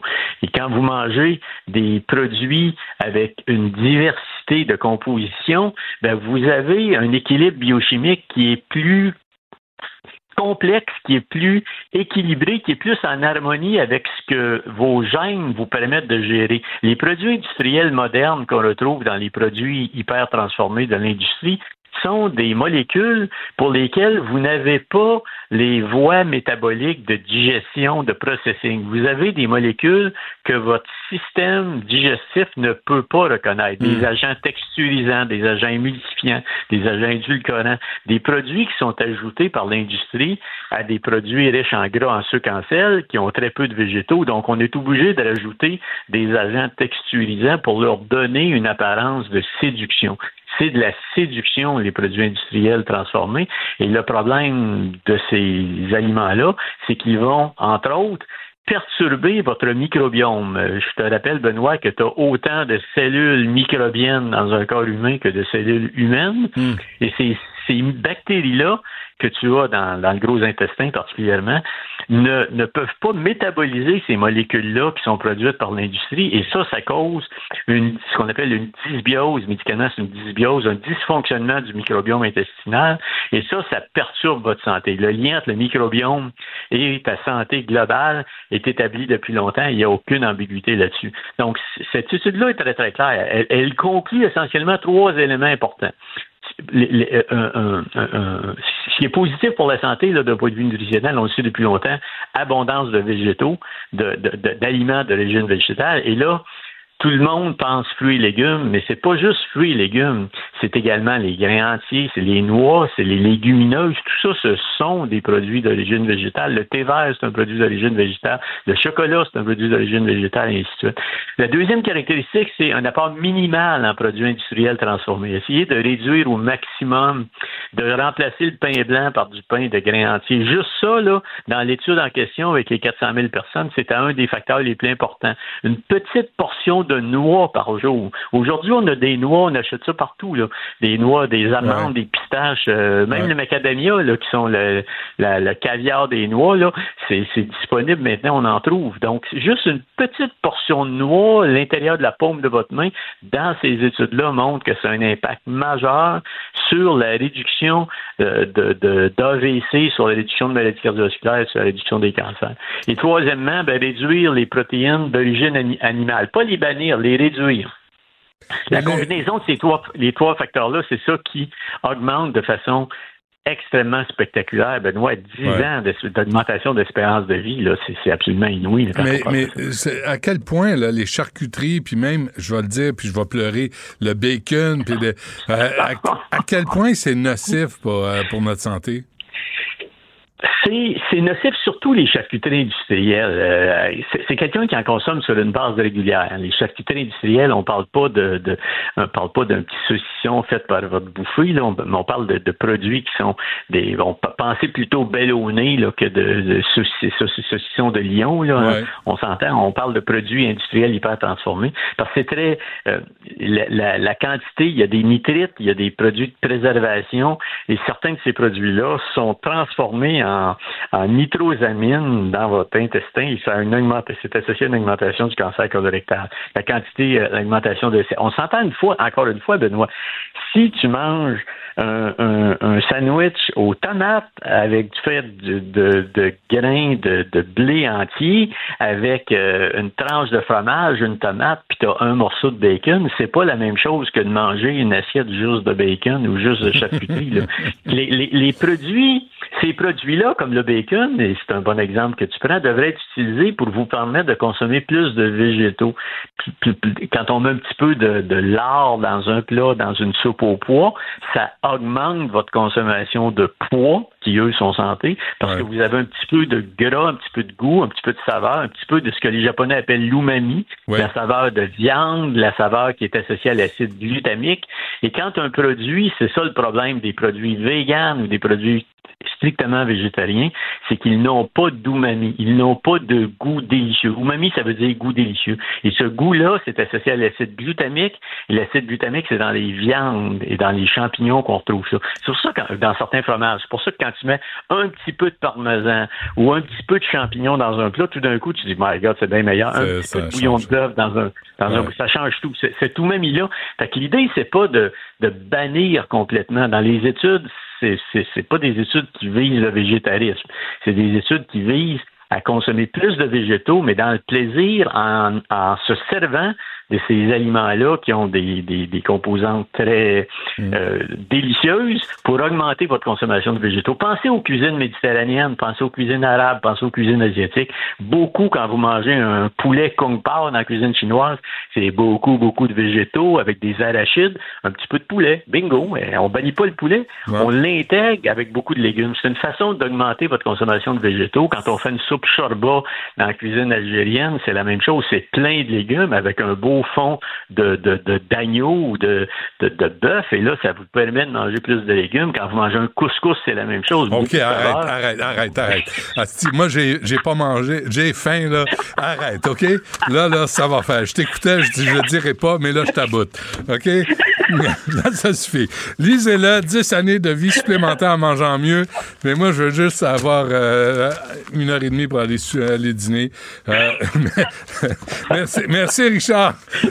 Bonne journée. Salut.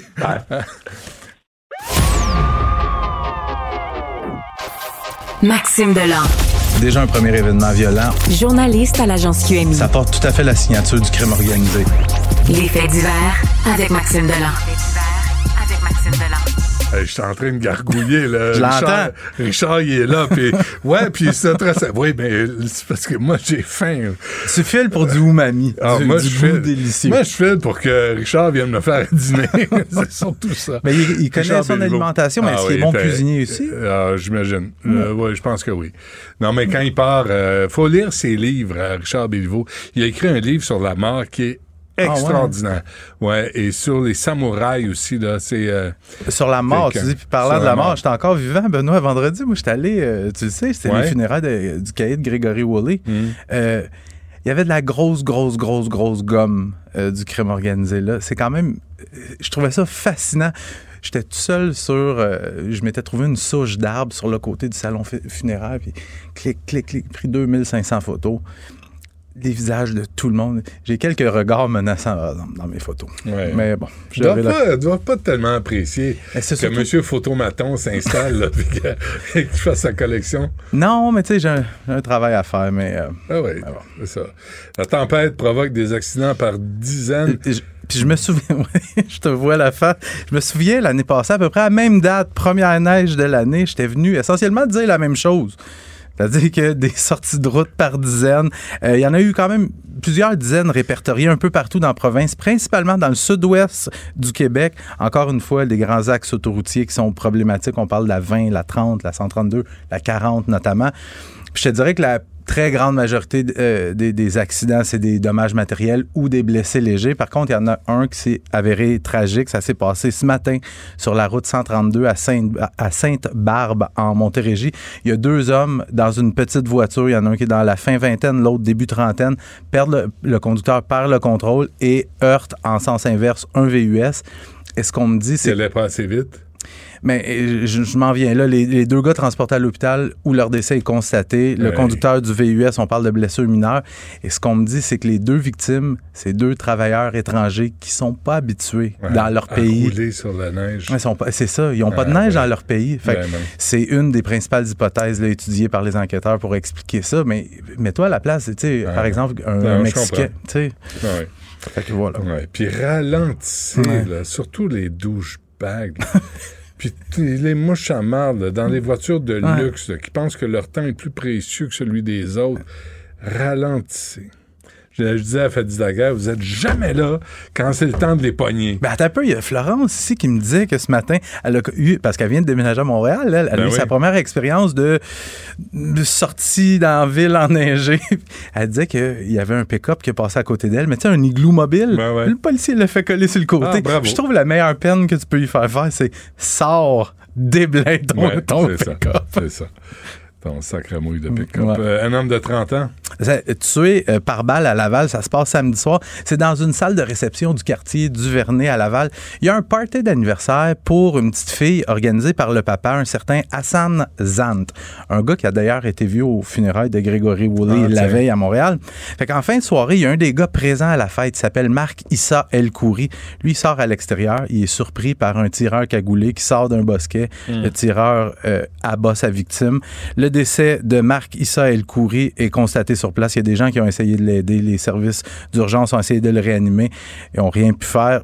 Euh, mais il y a des gens qui voient un véhicule suspect rouge prendre la fuite. Ah, deux heures plus tard, tout près du quartier général de la Sûreté du Québec à Montréal, il y a un véhicule qui correspond parfaitement à la description qui est incendié en pleine rue. Ça, ça porte la signature des moteurs criminalisés, mais Marc Issa El Khouri, c'est pas nécessairement un gars qui avait beaucoup d'antécédents criminels. Par contre, c'est un gars qui avait été arrêté en 2019 en compagnie de trois autres Montréalais pour le meurtre d'un membre des Hells Angels du chapitre de Niagara en Ontario. La victime, le moteur, sortait d'un centre d'entraînement et avait été tué par balle. Sauf que ce gars-là, la victime, était sous filature policière. Fait que les policiers avaient rapidement mis la main au collet des suspects. Et au terme du procès, il y a trois des quatre euh, accusés qui ont été acquittés, euh, qui ont été condamnés pour le meurtre. Et le seul qui a été acquitté, c'est Marc Issa El Khoury. On peut penser qu'il y a quelqu'un quelque part qui pensait qu'il était coupable et qui a voulu se faire justice. Bon, et euh, ces euh, demandes de rançon? Oui, les courriels de demande de rançon, c'est une histoire que je t'ai parlé il y a quelques semaines. Je sais pas si tu te souviens, il y avait des... Hey, écoute, c'est dans des bureaux gouvernementaux, dans des écoles, dans des commerces, euh, des courriels menaçants où on disait, il y a un explosif dans la place, payez, payez une somme d'argent, puis on va vous dire est où la bombe? Je pense qu'il y a pas grand monde qui ont payé, mais il y a quand même une, cinquantaine d'endroits au Québec où c'est arrivé. Et en cours d'enquête, on a appris que le même suspect avait fait le même type de truc à Bruxelles, en Belgique, où il y a 30 écoles qui ont été fermées durant une journée parce qu'ils avaient reçu le même genre de courriel ailleurs au Canada, notamment en Ontario. Et rapidement, l'enquête a permis de localiser un suspect au Maroc. Bon. Le gars de 45 ans qui a été arrêté à Tafraout, dans le sud du Maroc. C'est un empl- le gars, c'est un employé d'un centre d'appel. Il est accusé de tentative d'extorsion et de menace terroriste. Il a été rencontré par les policiers, puis il a tout avoué. Pas compliqué dans ce temps-là. Non, hein. c'est ça, mais ça c'est. Tu sais, je souligne quand même le, le bon travail des policiers dans ce dossier-là, considérant qu'il y, a plusieurs- il y avait plusieurs corps policiers impliqués dans cette enquête-là.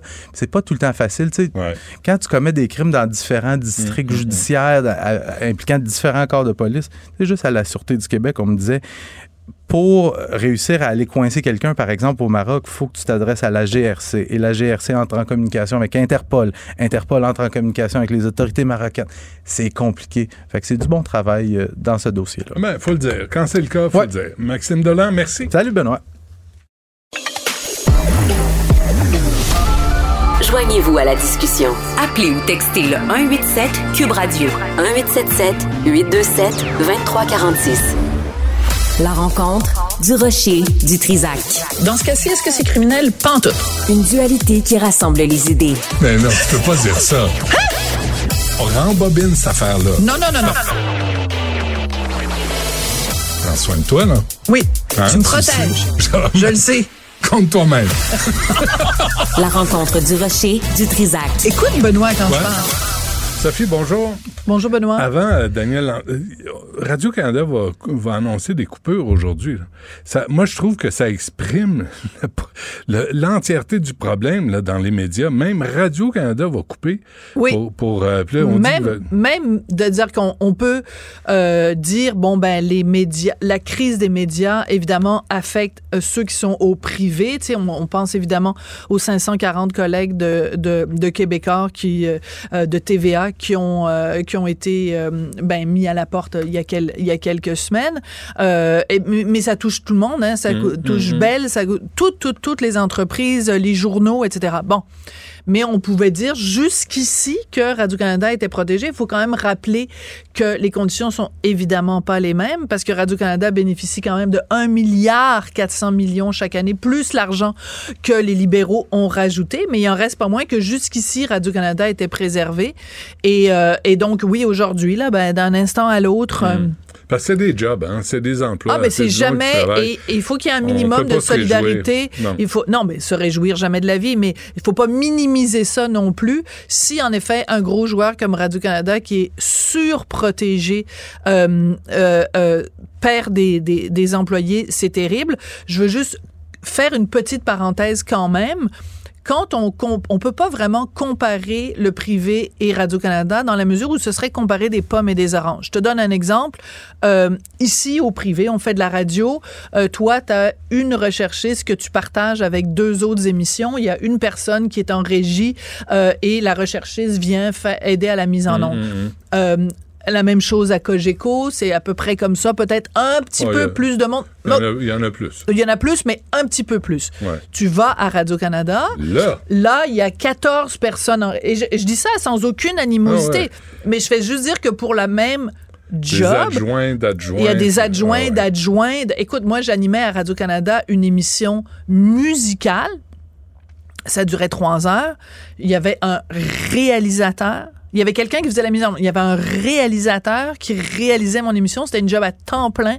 Et il avait une assistante qui travaillait à temps plein pour aller chercher des disques à la discothèque, etc., qui faisait la feuille de route. Et tout ce Et une recherchiste à temps plein. Pour faire une émission musicale, on vous faisait jouer des tunes.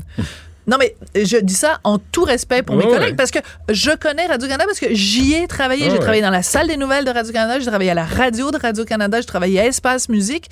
Et donc, on, on peut difficilement comparer parce qu'il y a beaucoup de gens à Radio-Canada pour faire la même job. Après, c'est sûr que Radio-Canada, il y a le service français, il y a le service anglais, il y a le service à l'étranger, il y a le service dans les Mais il y a comme langues un équilibre à trouver. là, mais il y a y a il y a moyen de faire à Radio-Canada de l'information de qualité, des émissions de qualité, Mm. avec peut-être un petit peu moins de crémage sur le gâteau. Alors, espérons qu'aujourd'hui, c'est le crémage qu'on enlève et non pas le gâteau lui-même. Autrement Ouais, dit, qu'on enlève du gras et, pas l'os ni le muscle. Mais le crémage euh, vers le haut, là, parce qu'il y a des jeunes qui veulent s'installer, qui ont besoin de se lancer dans la vie, qui ont besoin de job, puis il y en a qui collent, qui collent et qui collent et qui font pas grand-chose. Mais c'est aussi pourquoi il y a autant de boss, pourquoi il y a autant Il y a de autant de patrons, boss, pourquoi ouais. il y a quelqu'un qui est payé euh, ben, j'avais déjà sorti les chiffres, là, je les ai pas devant moi, ben, je pensais pas qu'on allait parler de ça, mais il y a quelqu'un qui s'occupe à temps plein de l'é- l'é- euh, euh, diversité, inclusion. Ah, c'est une job dans les 200 000 dollars par année. sur la Puis cette personne-là là. a un truc, et puis il y a quelqu'un qui est en dessous, puis il y a des adjointes, puis un fonds de pension, puis un ci, puis un ça. Mm. Tu sais, il faut que tu gères.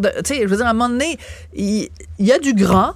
Est-ce qu'aujourd'hui, on va couper dans le gras ou on va couper dans le muscle ou on va couper dans l'os? Mm. C'est à voir. Mais je pense que quand on fait des comparaisons, il faut quand même relativiser, ce qui ne m'empêche pas d'exprimer ma plus grande solidarité avec des collègues de Radio-Canada qui vont peut-être aujourd'hui se faire dire que dans quelques mois, quelques semaines, ils ont plus de travail. Surtout quelques semaines avant Noël, c'est la nouvelle que personne ne veut avoir. Hmm. Ça, c'est important de le mentionner, Bon. que je suis solidaire de mes collègues de Radio-Canada. Daniel Langlois, Oui. une chicane de voisins.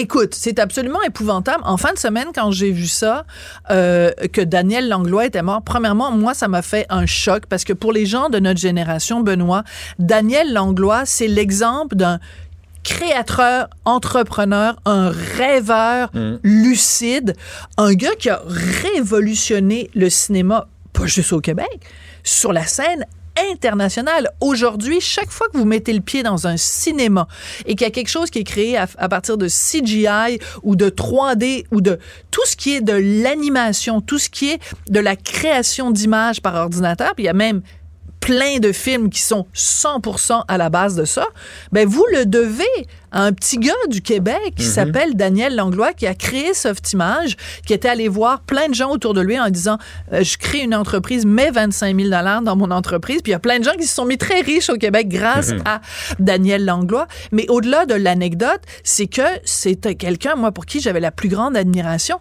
Te souviens-tu quand il a inauguré le cinéma excentré sur Mhm. le boulevard Saint-Laurent? Je me souviens, on est arrivé là avec Richard, on regardait ça, puis on se disait, on a l'impression qu'on est à New York, on a l'impression qu'on est à Los Angeles. Et Daniel Langlois venait, de nous donner à Montréal et au Québec quelque chose qui nous rendait fiers, qui nous positionnait sur la scène internationale. Le cinéma excentré s'était capoté en termes de technologie. Tout ça pour dire que ce gars-là, après avoir vendu donc son entreprise pour 200 millions de dollars canadiens à Microsoft, Softimage, au lieu de s'asseoir sur ses lauriers puis de se payer des jets privés puis de, de la vaisselle dorée comme, mettons, Monsieur, Monsieur la Liberté. C'est correct, il a fait plein d'argent aussi. Mais donc, il a mis sur pied des fondations. Il est venu en aide à des créateurs. Et donc, il était établi dans l'île de la Dominique où il a fait, je sais pas si tu allé voir sur le site de l'hôtel qu'il a créé, Non. le Colibri Ridge Resort.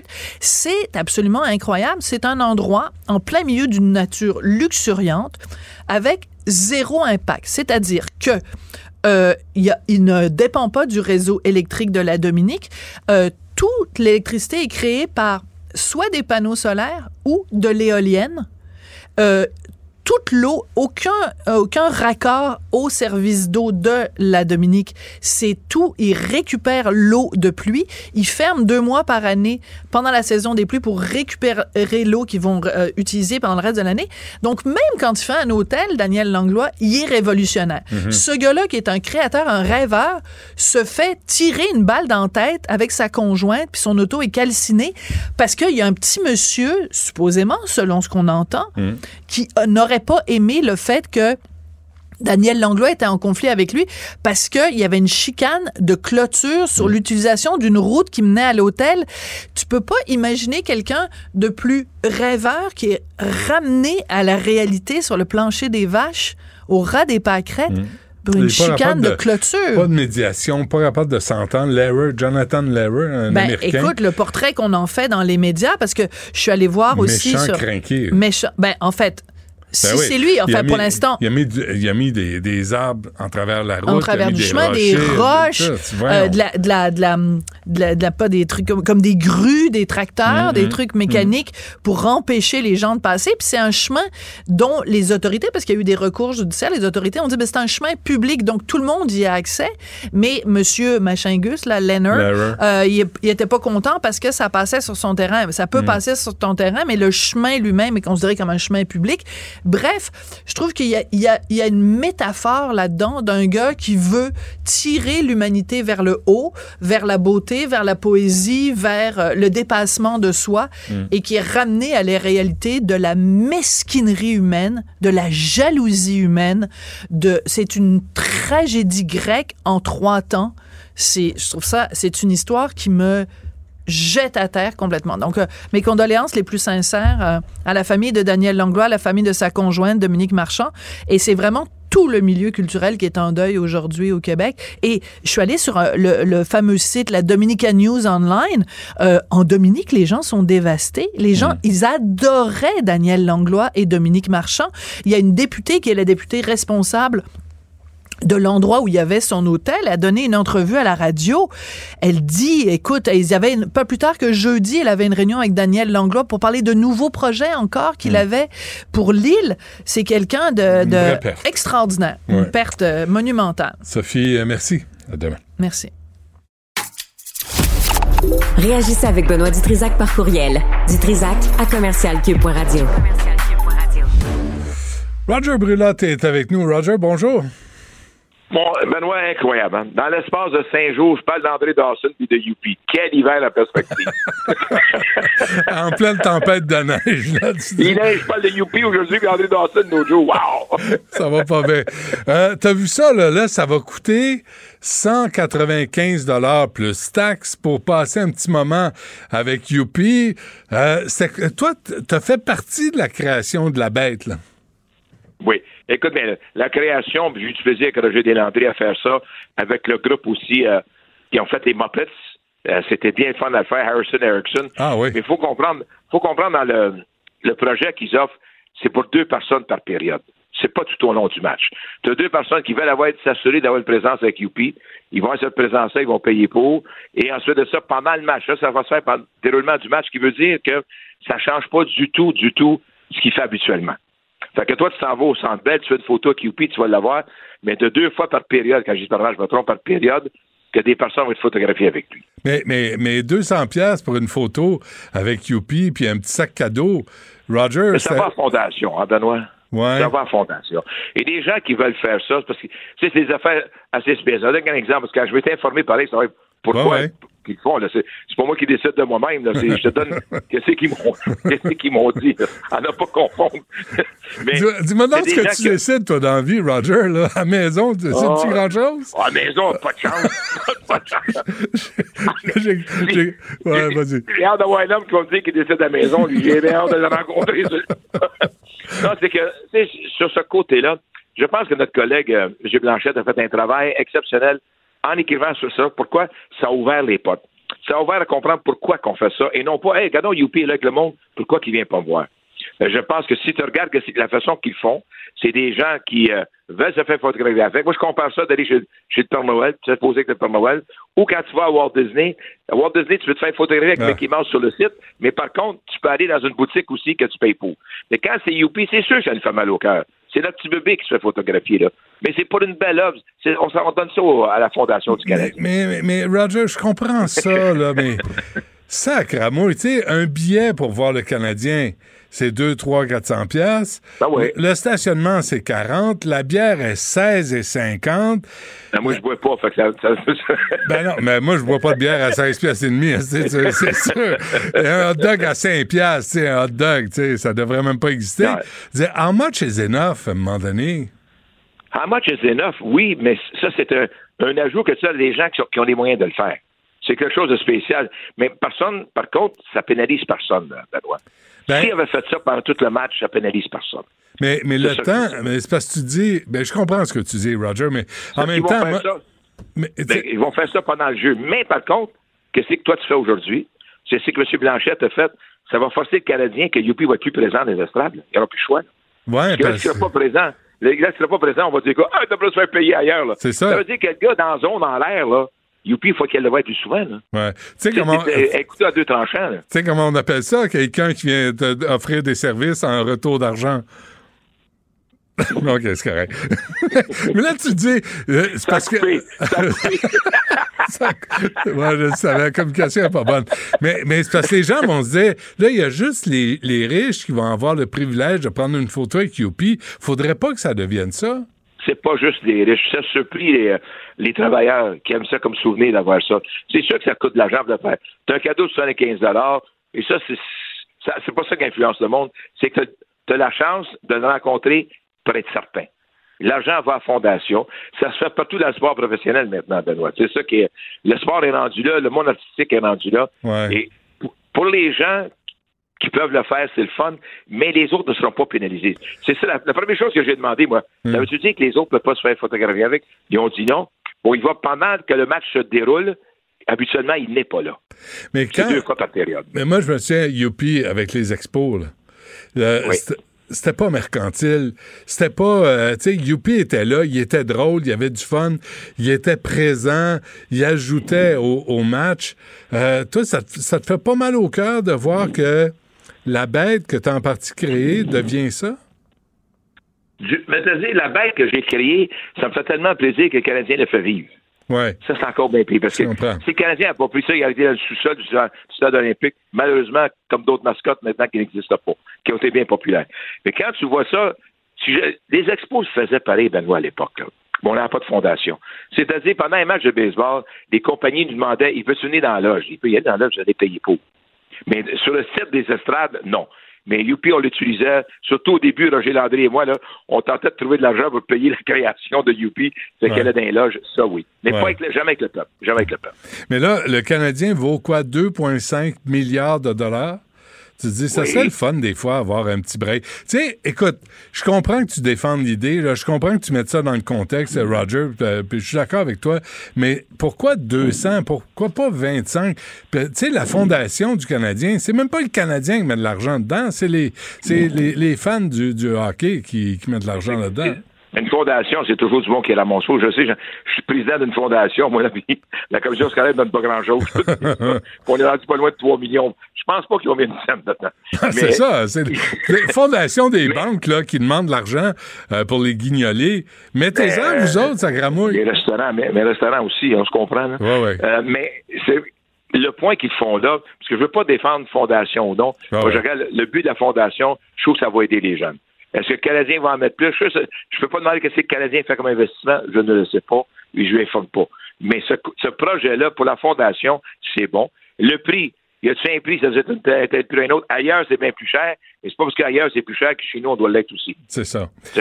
Mais je pense que le, le projet tel quel, Benoît, moi, je trouve ça le fun, pour une raison. Cette en fin de semaine, là, il y a un monsieur de 92 ans. Première fois qu'il va voir le Canadien, puis il a demandé de voir Youpi. Il y a une photo avec. Sais, peut-être pas des enfants qui vont voir, voir la famille, j'aimerais ça le voir. C'est c'est une euh, occasion de le faire, mais en même temps, je le répète, Benoît, le Canadien va être obligé tout à l'heure d'agrandir la portion d'accès- qui soit accessible ailleurs. Ouais. Ils n'auront pas le choix, là. Combien de temps euh, le euh, Youpi en question reste avec la personne qui paye? Prendre une photo. Pas bien, bien long, hein? Sacrament, il s'est cher payé, hein? pour- Parce qu'il parle pas, Youpi, hein? Il parle toujours pas. là. Il est mieux de pas parler. ah, parce qu'il en a vu qu'il n'aurait à raconter. Ah. Probablement. Parce que sur le coup, sans aucun doute, Benoît, on n'était pas prêt à ça. On n'était pas prêt à ça. Moi, la première fois que j'ai vu ça, j'ai dit, ah ben, la première question que je me suis posée, est-ce que ça va à la fondation? Ouais. C'est la seule question que je me suis posée. Quand ils m'ont dit que ça va à la fondation, à compter de ce moment-là, j'étais à l'aise. Si ça avait été au profit de l'équipe, non. Au profit de l'équipe, j'aurais pas le même discours, ben moi, je te le garantis, sans même hésiter. Mais quand tu dis que tu donnes ça à des jeunes, c'est du rabat. Je comprends. Au cours des dernières années, là, des dernières décennies, Roger, euh, comment euh, tu, tu trouves pas que le, le- le sport c'est devenu juste une machine à imprimer de la sortons du Canadien là, mais en général là, le sport professionnel est devenu une machine à imprimer de l'argent? C'est une machine, ils n'ont plus le choix parce qu'ils payent leurs athlètes trop cher. C'est ça qui est le problème. Mais par contre, ils demandent tellement d'argent pour les droits de télévision, les droits de radio, c'est incroyable. Que- et je surtout, il ne faut pas viser le Canadien plus qu'un autre. là. Non, non, je comprends. C'est le sport en général qui est rendu, écoute bien, là, des milliards pour regarder le, le football. Il y avait tout un match hier. Tu sais, tu regardes ça, là, Cleveland qui jouait contre, euh, je sais pas qui, là, donne-toi une idée, là, contre Indianapolis.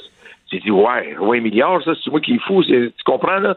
Mais, et là, tu regardes de plus en plus, là, des annonces sur les chandails, ça s'en va là, là. Ouais. Euh, Benoît, tes, tes petits-enfants et les enfants de tes petits-enfants, ils vont voir quoi tout à l'heure? Ils vont voir des chandails de, de sport avec des annonces partout, comme qu'on fait avec la course d'automobile. Qu'est-ce que ça te va fait? vers- malheureusement. Qu'est-ce que ça te fait, toi, Roger, de voir euh, Air, Canada, RB Royal Bank of Canada sur le chandail du Canadien? Mais mettons de côté le, le, le commanditaire tel quel, c'est sûr, sur le coup, nous autres, ça nous fait mal parce qu'on on vient d'une tradition. Et quand j'ai vu les Yankees faire la même chose, tu tu regardes d'ailleurs, tout le monde le fait. Là. On est rendu là. Je pense que le sport, comme tu as mentionné, pour aller chercher d'autres argent, invente des choses et des fois mettre fin à une tradition de 100 ans dans le sport. Et pas une équipe en particulier, s'il vous plaît. On n'a pas visé, là. Mais tu sais, les Yankees, les Dodgers, ils font ça. Tu c'est quoi cette affaire-là? C'est quoi? Tu sais, regarde au baseball, là. Tu vois un uniforme avec le logo de la personne qui t'a acheté le, le blouson.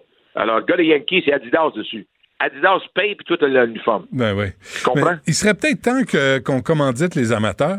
Moi, y aller voir le Canadien Ah, avec un chandail d'une de Nike s'il me donne euh, 100 000 piastres. Ah, ben écoute-moi, t'as un, bon point là. T'as un très bon point. Je te prendrai pour 25. moi. T'as- Moi, t'es- je donne à toi. t'as- ouais, moi, moi, moi, je, moi, je coûte plus cher. Je suis une guidonne qui coûte plus cher. C'est un beau du bon point. C'est. Qu'est-ce que tu veux faire? Qu'est-ce qui s'en vient, là? Les expos, c'est fini. Euh, on met une croix là-dessus, là? Il me reste une Ah, minute ou deux. Mais euh, c'est fini, Non, hein? les expos. On est, vu, on est vu tellement proche, mais on est tellement loin. Tellement proche et tellement loin. Ouais. Les, les propriétaires du baseball majeur n'ont pas été honnêtes. Ils n'ont pas été honnêtes avec M. Bronfman. Ils ont été réellement.